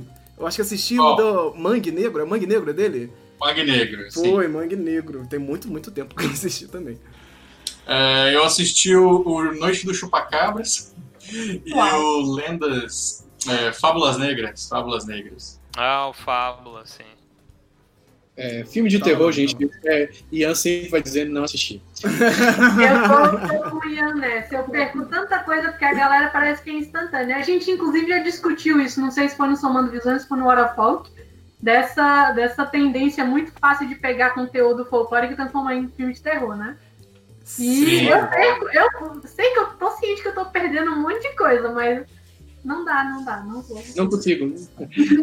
Desejo todo o sucesso do mundo, mas meu ingresso não ganha, velho. Me desculpe. Eu, Boa sorte, mas. Eu apoio. Se tiver campanha no Catarse, eu apoio. Eu Deixa eu mostrar pra vocês, ó. Esse aqui é o Saci do Fábulas Negras, do, do Aragão. Muito ele bom. vendeu, ele fez os props, né? E aí ele tava vendendo é, esse, esse busto aqui, eu comprei, muito bacana. Eu não gosto tanto do filme. é um filme. É, o Fábulas ele é dividido em, em curtas, né? Cada um por alguns diretores diferentes, e depois tem uma narrativa ali que junta, né? As crianças contando as histórias. O Saci, no caso, é feito pelo Mujica, Zé Mujica, o Zé do Caixão. Sim. É, tá, tá velhinho já, né? A gente tem que entender. assim, ó, mas diz o Rodrigo Aragão né, que ele rejuvenesceu dirigindo ali, foi uma outra pegada. Bom, tomara que o fã goste. E o, o Noite do Chupacabras é louquíssimo, assim, porque você vai indo, a história vai indo, daqui a pouco é cabeça explodindo, um negócio, dedo voando na tela. Deus me livre. e a gritaria assim, nossa, você chega tá cansado no final ali. Nossa senhora. É, eu acho que terror é muito difícil, eu acho que é, é um tema muito difícil de se tratar é, sem. Se, o terror de entretenimento, que é o mais famoso, né? Ele. ele é muito dessa coisa da correria, do sangue, do, da, da pessoa desesperada, e é o medo meio do, do susto, aquela coisa do, do monstro depende. aparecendo, a pessoa o... dar um pulo na cadeira e tudo mais. O e... terror tem subgêneros, né? É, exato, exato. Uh, tem, tem gêneros do terror que é terror gore, que é só sangue, cabeça decepada, fetiche, o escambau. Tem terror, que é um terror mais pro suspense. Eu não sou nenhum expert, mas eu gosto, então. As, o, eu, o, que eu vejo é. É total é gore. Cíclico. É, eu, eu, sei que ele é, ele é total gore, mas eu, eu, vejo que é meio cíclico o que o público gosta, o que o público consome, o público de massa, né? Uhum. Tanto que uh, aqueles. Uh, aquela série de filmes do Invocação do Mal é jump scare direto, assim, uhum. terror de susto. Nossa, é e aí a, a, a, substância não é tão legal. E aí, quando, quando a gente gosta, já é tarimbado no terror, que eu assisto há muitos anos, cara, vem o jump scare e tu. Mais zona essa porra aí. aí todo mundo, pá, assim, tu. É, juntando, juntando, juntando dois papos nossos, pra vocês entenderem o quão, o quão cagão e medroso eu sou. Eita, vamos lá. Eu jogo The Witcher até o sol se pôr. O sol se pôs, eu não jogo mais. Nossa! Caraca, The eu, Witcher! Eu não jogo, eu não jogo porque eu tomo susto de qualquer. Sabe aquela visão terceira pessoa e de repente vem tipo assim, seu cavalo. Eu já tomei susto com o meu cavalo ainda. Tomou susto com o cavalo. Sabe, então não, não, não rola, não, velho. Eu não consigo. Não ah, meu Deus, meu cavalo. Ai, meu cavalo, tá vendo? Hoje eu, tomei Cara, eu, não, eu nunca vi nada do, do Rodrigo Aragão, provavelmente não verei, mas assim, com todo respeito, mas é porque realmente não tem condições. Mas, cara, eu achei interessante da, desse negócio da sinopse de citar o, o livro do Cipriano, porque assim, eu pessoalmente eu não sei muito do livro. Eu só escuto falar, mas eu tenho um amigo hum. que ele tá, ele tá é, se, se enveredando meio que numa área de neopaganismo e tal. Ele tinha uma, ele tinha uma avó que era, que era parteira, benzedeira e tal. Ele tá tá é, pesquisando, aprendendo sobre essas coisas. E ele tem um cagaço do livro do Cipriano, que ele me fala, assim, às vezes até sacaneio ele. Um dia eu vi o livro do Cipriano vendendo no sebo, eu tirei foto no meu olha que seu livro favorito. Ele, sai pra lá, você tá maluco? então, assim, eu, eu, eu, eu acho interessante, eu não sei como é que é no Brasil, em geral, a relação com o livro do Cipriano, mas eu, eu, eu acho uma, um, um tema interessante para se pegar. É que é uma subcultura que, que envolve demonologia, né? Pois é, que eu saiba, ele era um cara. Ele é, assim, do, do que as pessoas popularmente me falaram, que é um cara que, que mexe com a, com a área de magia negra mesmo. Né? Isso, invocação. E aí, é. e aí o preço, o preço que se paga por esse tipo de coisa é muito caro. É, é um tipo de coisa que mexe com um negócio que não necessariamente você tem capacidade de lidar, né? Então o o meu amigo, não só pelo que ele, ele conviveu assim na vida das pessoas terem medo, mas por estar tá, tá nesse caminho de, de benzimento, de, de magia e tudo, ele, ele acha aquilo extremamente é, é uma coisa que não se tem que não, não se pode mexer e ele não gosta. Ele, é, ele, ele, até me contou que o pessoal falava que se você lesse o livro inteiro você ficava maluco. ah, é tipo Necronômico, né? É. Pois é. é. É, é isso, gente. A gente tenta sempre buscar essas referências de é, séries clássicas também, a própria coisa do Necronômico, pô, é o Necronômico brasileiro, então as pessoas, é lógico, isso vai vender, isso dá, isso dá um hype, né, já, já linka logo com outras coisas. E é isso, é, é, é assim, eu, eu, gosto que o Rodrigo, ele tem uma... Essa questão da fama dele ser mais no exterior do que no Brasil, é uma coisa que fala muito do, da nossa relação com o cinema brasileiro também. E ele, ele consegue é, é, se comportar bem em festivais de mundo afora e no Brasil ele é muito ele é muito deixado de lado, né? É uma coisa que realmente pouca gente conhece lembrando do nome, Rodrigo Aragão e tudo mais. E não passa já por ser terror ainda mais específico, é mais difícil de entrar na televisão, é mais de ter uma aceitação é um pouco mais difícil. Então eu acho que esse, ele como esse, esse representante do cinema brasileiro, acho que é uma figura muito muito importante, né? Então quando tiver lança, quando ele for lançar o filme, a gente fala dele aqui novamente, se tiver acesso também, vamos assistir, vamos no cinema é, é, é, e apoiar, né? Porque é importante a gente estar tá também seguindo, mesmo que seja pra falar mal, vamos, vamos, vamos ver. A gente tem que ver antes de, de falar. E eu acho que ele tem filmes dele que, que dá. Podem ser alugados no YouTube, né? Sim, sim. Eu acho que já tá e tem um box também. Dá para comprar também um box com os DVDs de todos os filmes dele.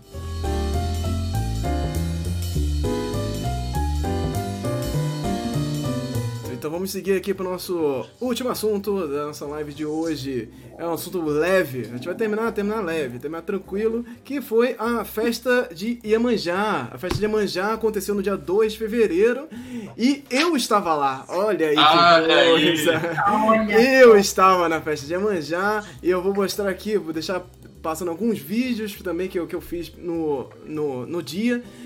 É, é, não fiz vídeos assim, para gerar conteúdo nem nada, mas para passar aqui e mostrar um pouco da sensação para vocês. Eu fiquei é, três dias em Salvador, aí na terra de Ian Fraser, para é, é, acompanhar o dia de Iemanjá. Fui exclusivamente para isso. Minha namorada é devota, eu sou ateu, eu não, não, não sou devoto de, de uma religião especificamente, mas eu, eu, a festa é uma coisa maravilhosa, incrível, é uma coisa para você, uma experiência, realmente uma experiência para para se participar, para estar na vida. E lá eu encontrei o Hugo Canuto. Eu, eu, eu, tinha marcado com ele de me encontrar. O Hugo Canuto é quadrinista, é autor do, do Contos dos Orixás, ficou super famoso aí, transformar é, entre aspas, orixás em, em, em super-heróis, mas é, se criou algumas polêmicas também no meio desse caminho.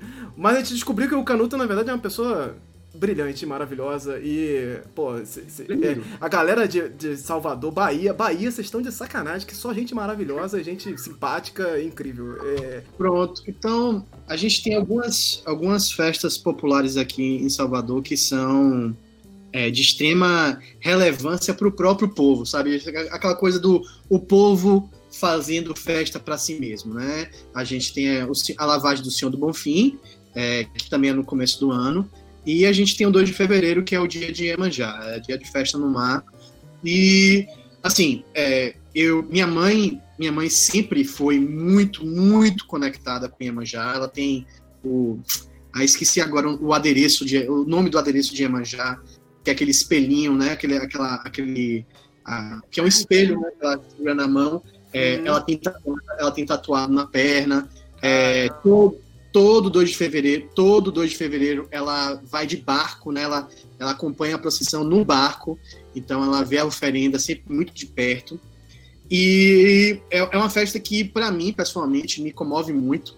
É uma festa que eu, eu gosto de ir. Esse ano, infelizmente, eu fiquei muito mal, não consegui andar no dia, me machuquei, então eu não pude ir, fiquei muito triste mesmo, não só por não poder encontrar o Anderson, a última vez que o Anderson teve aqui eu pude sair com ele e tal, fazer uma festinha e tal, andar, né? É, essa vez não consegui, mas assim, voltando para a festa de Iemanjá, então assim, é, é uma festa que começa no, no dia anterior, né, com a preparação, tem oferendas em Salvador inteira, não só no, no Rio Vermelho, mas tem no DIC, tem em vários, em vários pontos.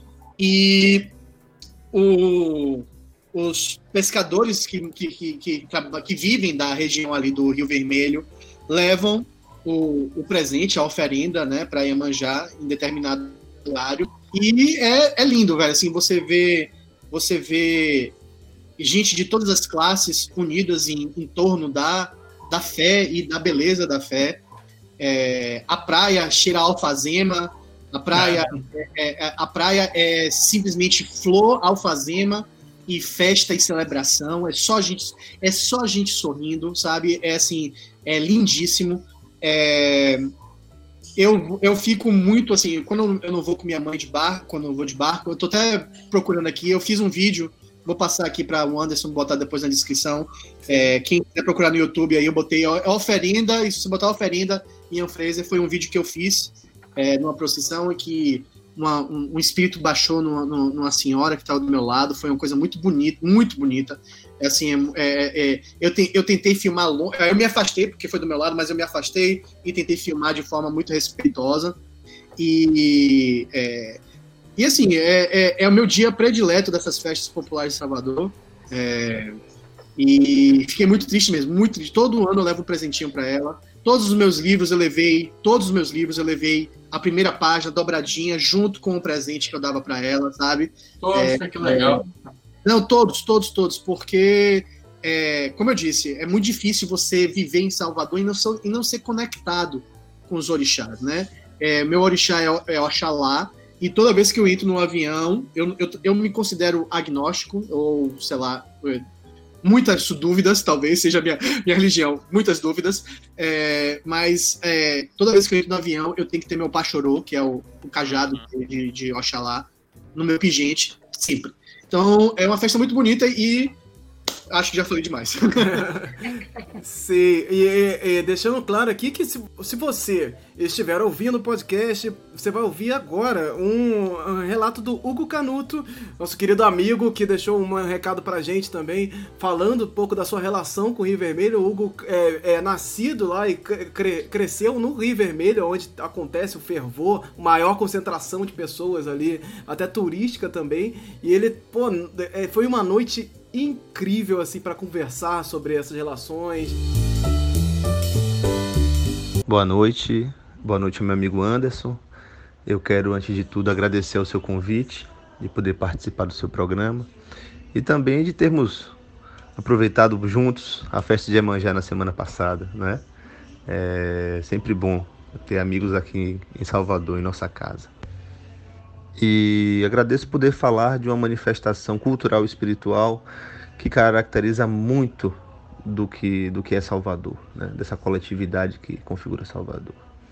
É, eu vou falar de uma maneira subjetiva, eu não sou acadêmico, sou um artista, é, um cidadão baiano que ama a sua terra, que ama as manifestações de sua terra, e que isso inclusive define o meu fazer artístico, né? define a maneira como, como, fa como trabalho, como me expresso. E poder falar da festa de Iemanjá é, é trazer um recorte da complexidade cultural que configura essa cidade. Né? Uma cidade, a cidade mais negra fora do continente africano, de alicerce Yorubá e Banto, né? ao mesmo tempo é, extremamente miscigenada, né? das afluências indígenas, das influências sertanejas. Então, é, desse caldo é, diverso e muito, muito antigo e, e, e, forte que surge a festa de Iemanjá. Uma manifestação que não ocorre só em Salvador. Você tem celebrações a Iemanjá, ou a Mãe d'Água, ou a Emódia, é, são diversos os nomes. É, você tem no Uruguai, na Argentina, você tem em Cuba, é? existe no, no, continente africano, na Nigéria, Emoji como divindade das águas doces de um rio, do rio Ogum. Então a, a Bahia traz uma versão, uma, um aspecto dessa celebração a essa divindade que é o mar. Que é o mar e que é o mistério. Em Salvador, é, oficialmente, começa na década de 20 do século passado, quando pescadores, segundo relatos do jornal à tarde, que eu pesquisei, pescadores, diante de, da falta de peixes, é, começam a fazer as oferendas, a, a levar flores né?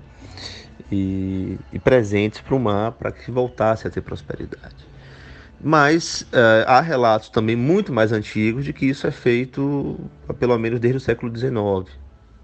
É, o, o, o ato de presentear o mar e faz todo sentido dentro de uma visão africana de simbiose com a natureza. É? O mar entrega o trabalho ao pescador, o mar entrega os frutos dele, as riquezas, e o pescador, em compensação, presenteia o mar, presenteia essa mãe que alimenta os filhos. É, então, são, são essas as. Como toda tradição, as origens se perdem no tempo, não é? As origens são, são reconstruídas, ressignificadas, mas eh, o que temos hoje é uma festa no bairro do Rio Vermelho, é, bairro inclusive que eu nasci e, e, e pude sempre acompanhar. Né? Salvador tem uma coisa muito interessante, isso não sou eu que digo, é a enciclopédia do povo Yorubá da, da Indiana Press, se não me engano, de Oxford.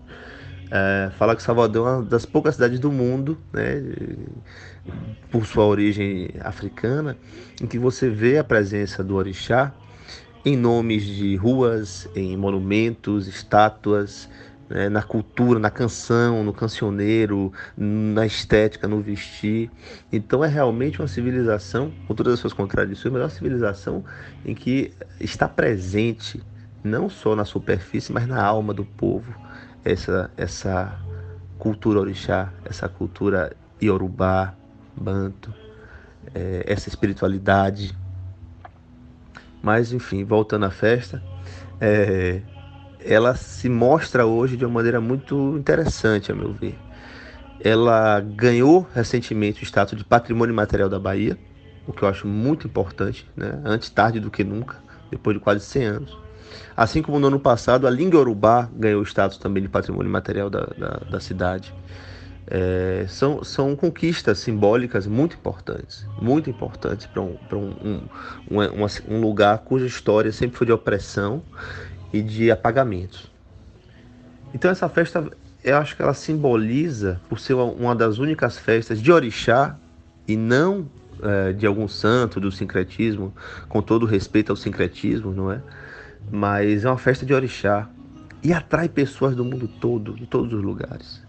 Não é? É, é, é existe uma relação ecumênica ali que se forma, é? e como é característica maravilhosa da espiritualidade de, de matriz africana, o, o, a, a, o sagrado e também a alegria, o festejar estão juntos. Estão juntos, não se anulam não se anulam. Então, é uma festa múltipla, de diversas matizes, de diversos olhares, e que é, se consolidou é, de uma maneira muito, muito interessante, né? marcando um território, uma presença simbólica. É, eu acredito, se eu puder, de uma maneira um pouco mais crítica, acredito que precisa ter um, uma permanente luta para que o aspecto simbólico e sagrado dela se mantenha, não vire apenas mais uma celebração, não é? Isso tem que ser mantido através da memória, né? Um memorial, um museu ali naquela região ali, é, contando a história dessa festa, contando a história das pessoas que começaram a organizar essa festa, de quem fez as estátuas, né? De quem organizava os presentes. Eu acho que isso é fundamental. A memória é que mantém a tradição. E é isso. É, falando um pouco dessa, dessa vivência toda, não é? É, volto a agradecer a vocês. Espero participar mais uma vez desse programa, programa que eu admiro muito o trabalho que é feito. É, e deixando sempre claro não é, o aspecto espiritual do candomblé, da umbanda, das, de todas as manifestações de origem africana, ele não é folclórico, ele é um aspecto espiritual e sagrado. Mas uma, uma espiritualidade e um sagrado que se manifestam através da beleza, da alegria, da dança, do abraço e que os torna, é, nesse contexto que nós vivemos, um aspecto de equilíbrio e cura também. Né? De equilíbrio e cura através dos afetos. É isso. Um abraço para vocês. Espero que possamos, no próximo momento, falar um pouco mais de outros assuntos ligados ao tema. Essa relação de Iemanjá e folclore, ela é uma relação indireta, né? Iemanjá não é folclore, não faz parte do folclore, orixás não fazem parte do folclore, mas a festa, essa comunicação toda, essa, essa, essa relação do povo com a, a figura dos orixás Sim, essas festas, esses movimentos, todo esse processo, isso faz parte do folclore. E às vezes a gente, fala, a gente vai falar de, de religiões aqui e fica um pouco confuso também é, nos nossos conteúdos, que é como se a gente estivesse tratando a religião como folclore, e não é esse o caso. A gente está falando da festa de Iemanjá, está falando dessa celebração, da relação do povo com é, a, a entidade, com essa, essa celebração. Então, assim, é isso e, e, e já deixamos claro aqui várias vezes também, mas é sempre bom é, voltar a falar sobre isso também por aqui. Então, gente, vamos finalizar agora, seguir. Alguém tem mais alguma coisa para falar sobre Iemanjá especificamente? Não, assim, é, o que eu tenho que falar é que assim, eu moro no meio do Cerrado. Eu tô no meio do país, muito longe de qualquer litoral. Então, para mim, sempre foi uma coisa. Sempre me pareceu uma coisa extremamente distante a, a festa de Iemanjá.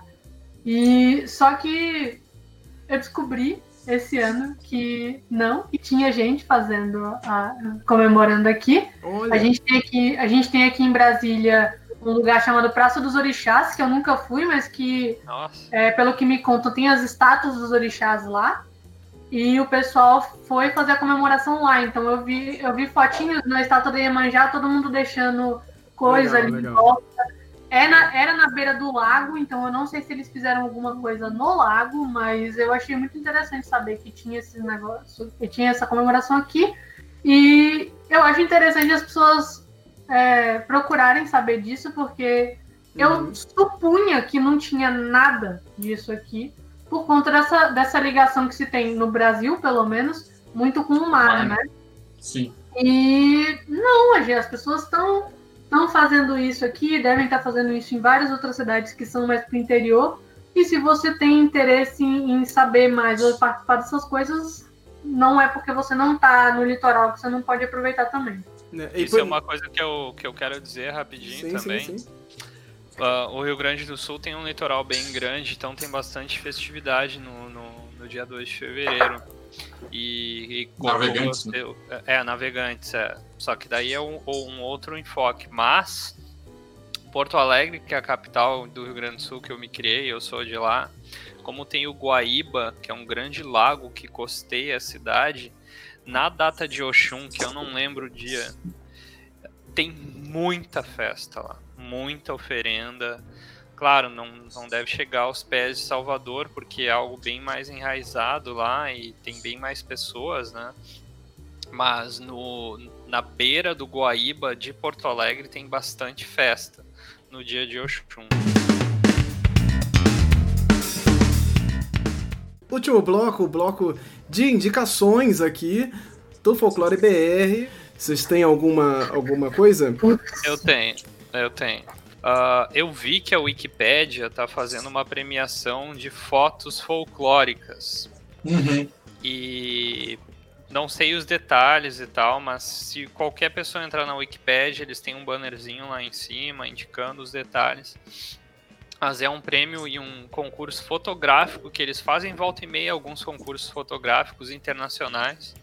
E só que esse ano, o ano de 2020, eles estão focando em manifestações folclóricas ao redor do mundo.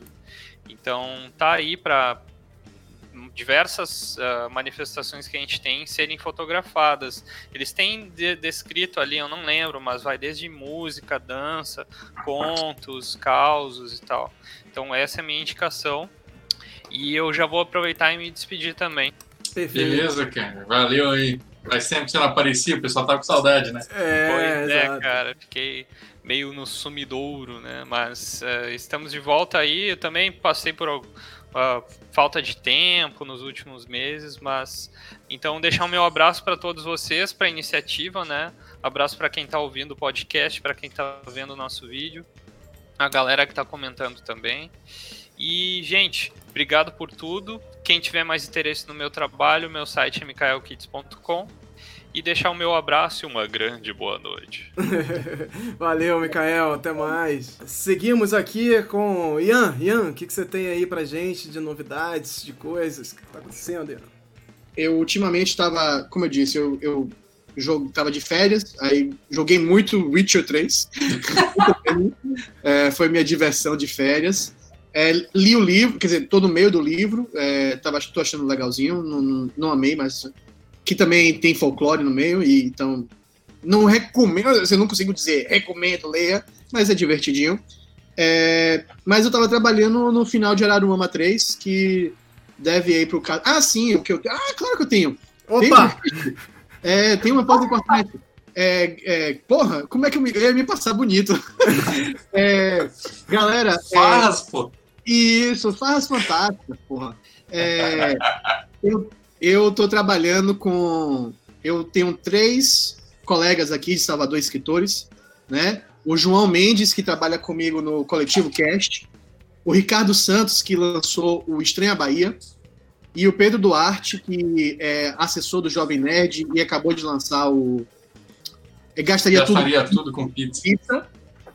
É, nós três, juntos com a Corvos Editora, que é uma editora aqui de Feira de Santana, na Bahia, é, estamos lançando um- uma antologia, a um edital de chamada de submissão para que escritores do Nordeste ou pessoas que moram no Nordeste há mais de cinco anos possam submeter seus contos que tratem do fantástico brasileiro, né? ou seja, terror, tudo que é especulativo, né? Terror, suspense, ficção científica, fantasia em si, é, e que gira em torno de alguma festa popular é, nordestina, né? Então, do seu estado.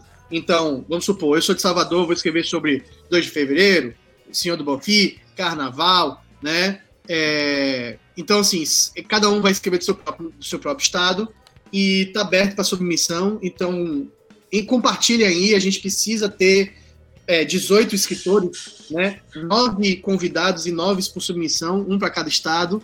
E eu acho que é um projeto muito bacana, sabe? Assim, é juntar muita gente legal. É, a gente já tem, a gente não divulgou ainda os nomes todos, mas os nomes divulgados até o presente momento foram o Thiago Lee, né, de Sergipe, e a Fernanda Castro, de Pernambuco, se eu não me engano. É, então a gente tem esses dois aí, mas tem muita gente bacana ainda. Muita gente Vai ter mesmo. Márcio? Márcio Benjamin? É, tá, tá- sur- surprises aí vão vir. né? Não podemos comentar ainda. É, a editora Corvus está fazendo um trabalho bem legal de, de, de, de mídias. Então é isso. É, se inscrevam, é, submetam, compartilhem, chamem os amigos nordestinos.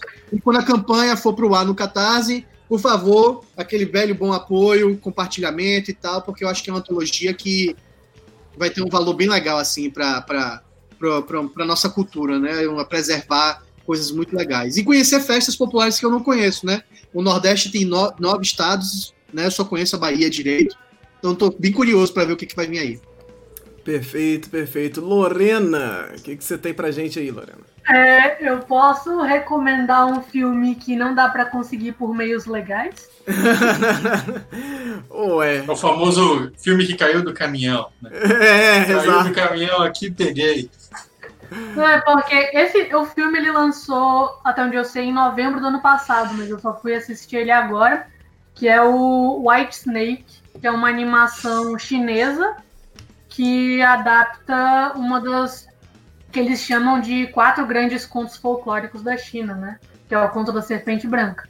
E o filme é muito legal, é muito legal, gostei muito. Eu, geralmente eu tenho é, eu costumo não gostar muito dessas das produções que a gente vai vendo de outros lugares.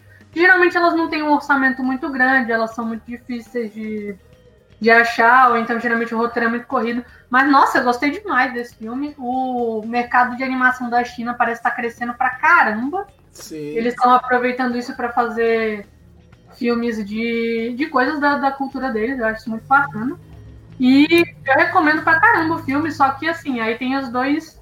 Tem dois pontos. Primeiro, tem um zilhão de filmes da, da- dessa história. Não, um zilhão não, mas tem liter... Eu contei, tem literalmente 10 adaptações cinematográficas Eita. feitas na China, que praticamente é o mesmo nome, porque é o Sim. nome da, da história. Só que esse é o mais recente, que foi o de, de 2019, e é o único que é uma animação. Então, nesse sentido, eu acho que é mais fácil de achar. Se você jogar White Snake Animation, você, você encontra.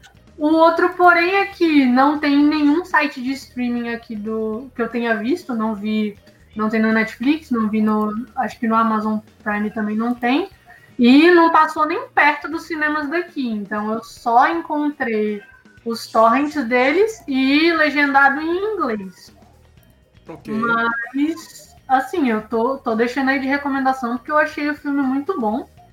E apesar dele ser uma animação, é, eu chutaria que ele deve ser para 15 anos. Uhum. Ah, Ele parece muito Pesadinho. Quando eu olhei. mas ele tem. Ele tem é, gente sendo esfaqueada, tem, um, tem uns negócios meio assim, então é. é não, não, não assistam com as suas crianças, eu não, não recomendo. Não, perfeito, perfeito. Ótima indicação. Também tô de olho nesse filme já tem um tempo, não, não, não sabia nem que tinha lançado. Aí quando você falou, fui procurar e tava lá. É, o filme já em Blu-ray e tudo mais. Mas é isso. Você pode comprar o Blu-ray, pode ir pra China. Não, talvez não seja muito bom você ir pra China neste momento assistir não. o filme. Então, é, é, é aguarda... Não mesmo. Então aguarda um pouco aí. Andrioli Costa, por favor. O Andrioli Costa tá cheio de novidade. O Andrioli tá, tá aqui, tá bombando aí, folclore todo dia, toda hora, todo momento. Fala aí, André. É, né? Folclore todo dia. E, e, eu, eu ia até botar assim: folclore todo dia útil. Mas consegui fazer sábado e domingo também. Então agora todo dia tem uma indicação folclórica aí para vocês e em todo que é lugar. Então eu tô postando no YouTube, eu tô postando no Instagram, tô postando no Facebook, vendo onde que tem resultado porque o importante, assim, não é, é juntar ali tudo num número grande, o importante é disseminar a mensagem e fazer mais pessoas conhecerem obras inspiradas em folclore. Então, todo dia eu estou indicando alguma coisa, é, quadrinho, livro, já indiquei um filme também, e não tem limite, assim, eu, eu tenho até vontade de indicar coisas que não são não são nenhuma das produções típicas, né? Tipo, por exemplo, vou indicar um calendário, né? Quantos calendários folclóricos a gente não tem por aí, né? Ok, ok. Então, é, são, são coisas que vocês vão encontrar lá. Então, podem acompanhar aí nas redes sociais, estão sempre saindo. E é, Poranduba continua aí toda quinta-feira, agora sem falhar, uma quinta-feira desde, desde o começo desse ano, sempre alternando entre uma entrevista e um monólogo e agora, na semana que vem, a gente vai ter Felipe Castilho retornando para falar de Serpentário, seu novo livro folclórico, com serpentes e uma pitada de horror. Então, vale conferir. É, eu quero deixar uma indicação aqui que é a seguinte: podcast do Folclore BR. Finalmente estamos lá. Estamos aí em todas as redes de podcast de distribuição. Tá no Spotify, tá no Deezer, tá no iTunes. Só buscar Folclore BR e é bem fácil de achar. Você vai achar lá nosso olhinho característico do Folclore BR e já está postado lá os 11 podcasts do Somando Visões, a primeira temporada lá do Somando Visões. Vamos lançar, vamos lançar esse esse o Somando Visões, que é esse bate-papo com vários produtores de conteúdo também. E vou, vou lançar isso em, em, forma de temporadas. Então saiu a primeira temporada, tá lá, os 11 episódios para você ouvir já disponibilizado. Então você chega lá para ouvir 11 episódios. Gente, deu um trabalho, um trabalho muito louco. Eu já tá há muito tempo editando isso, editando com a ajuda do Rodrigo Vale, meu amigo lá da época de faculdade. Voltou e agora tá querendo mexer com edição e tudo mais. A gente fez essa parceria aí maravilhosa. Então você pode ouvir o podcast do Folclore BR. A gente vai tentar lançar aqui o Hora Folk uma vez por mês. Então vão ter outros projetos aí também para ser, serem testados. E as próximas temporadas, temos aí três, três edições do Somando Visões, as próximas temporadas vão ser lançadas em breve. Então, por favor, deem, deem os feedbacks, volta aí nas redes sociais, comenta com a gente se vocês estão ouvindo, o que vocês acharam, o que, como é que tá esse contato novo com, com o formato que a gente fez originalmente para lives. Então, estamos testando isso aí, como seria lançar isso para podcast. Então, muita coisa saiu também no, no formato, para não datar muito, aqueles lags também, os problemas que dão na, na transmissão. Então saiu tudo isso para ficar só a galera conversando, batendo papo ali sobre folclore, sobre seus projetos. Então, por favor, comente o que você achou, se você está ouvindo, se não ouviu, se está seguindo aí agora. Comente, a gente precisa disso para ter esse feedback, esse retorno, para entender se está valendo a pena fazer isso. Sempre vale, mas a gente precisa dessa, dessa conversa, precisa desse retorno das pessoas também, consumindo nosso conteúdo. Isso dá trabalho, gente. A gente tá aqui, ó, o aí, folclore todo dia, tá doido, tá maluco, mas tá aí fazendo, comentando com a gente folclore sempre. Então a gente tá martelando aí. Então precisamos de vocês para comentar isso também. Então essa é a minha indicação. Vão ouvir os podcasts, vão ouvir, ó, somando visões, tá aí. E ficamos por aqui, gente. Chegamos ao nosso final aí. Gente, por favor, se inscreva no canal, curte, compartilha, se gostou, compartilha que a gente tem o podcast aí também, compartilha tudo que tiver que tiver ao alcance de vocês. E a gente fica aqui, vou chegar aí no próximo mês para mais uma Hora Folk. Agradeço demais a presença aqui do Ian, a presença da Lorena, do Andrioli, sempre presenças ilustres aqui na no nossa live a presença de todos vocês aí que estiveram assistindo a gente aí até então. Vamos aí se preparar, vai assistir o Oscar, vai assistir alguma coisa, vamos comentar aí pelas internets e tudo mais. Comenta da Hora Folk também, esse evento importante que aconteceu no domingo, mais importante que o Oscar, inclusive. Então, fica aí meu, minha, meu, meu, meu protesto e pra vocês também. então, gente, muito obrigado, boa noite, bom dia, boa tarde para quem estiver ouvindo e até a próxima, gente. Valeu! Valeu! Tchau, tchau! Estamos chegando ao fim do podcast do Folclore BR. Espero que tenha curtido o bate-papo e que ele tenha agregado alguma coisa para você. Os links relacionados a esse episódio provavelmente estarão na postagem de onde você estiver ouvindo, mas qualquer coisa é só perguntar pra, pra gente aí pelas redes sociais. Estamos no Instagram, no Twitter, no Facebook. Basta buscar aí Folclore BR, que provavelmente é a gente mesmo. Aproveita para se inscrever também no nosso canal no YouTube, youtube.com/folclorebr. Ah, e você pode buscar folclorebr.com que você vai encontrar coisa lá também. Esse podcast foi produzido por Alvaz e editado por Rodrigo Vale.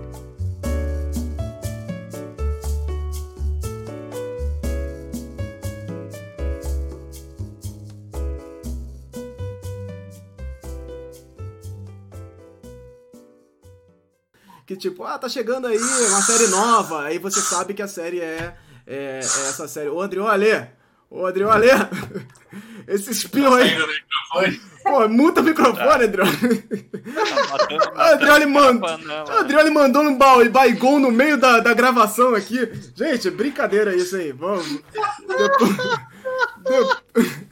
Ainda bem que o áudio é separado, hein? O podcast vai estar tá bom. Olha, não sei não, hein? Sei não, hein? Vou, vou, vou ter que fazer mágica aqui.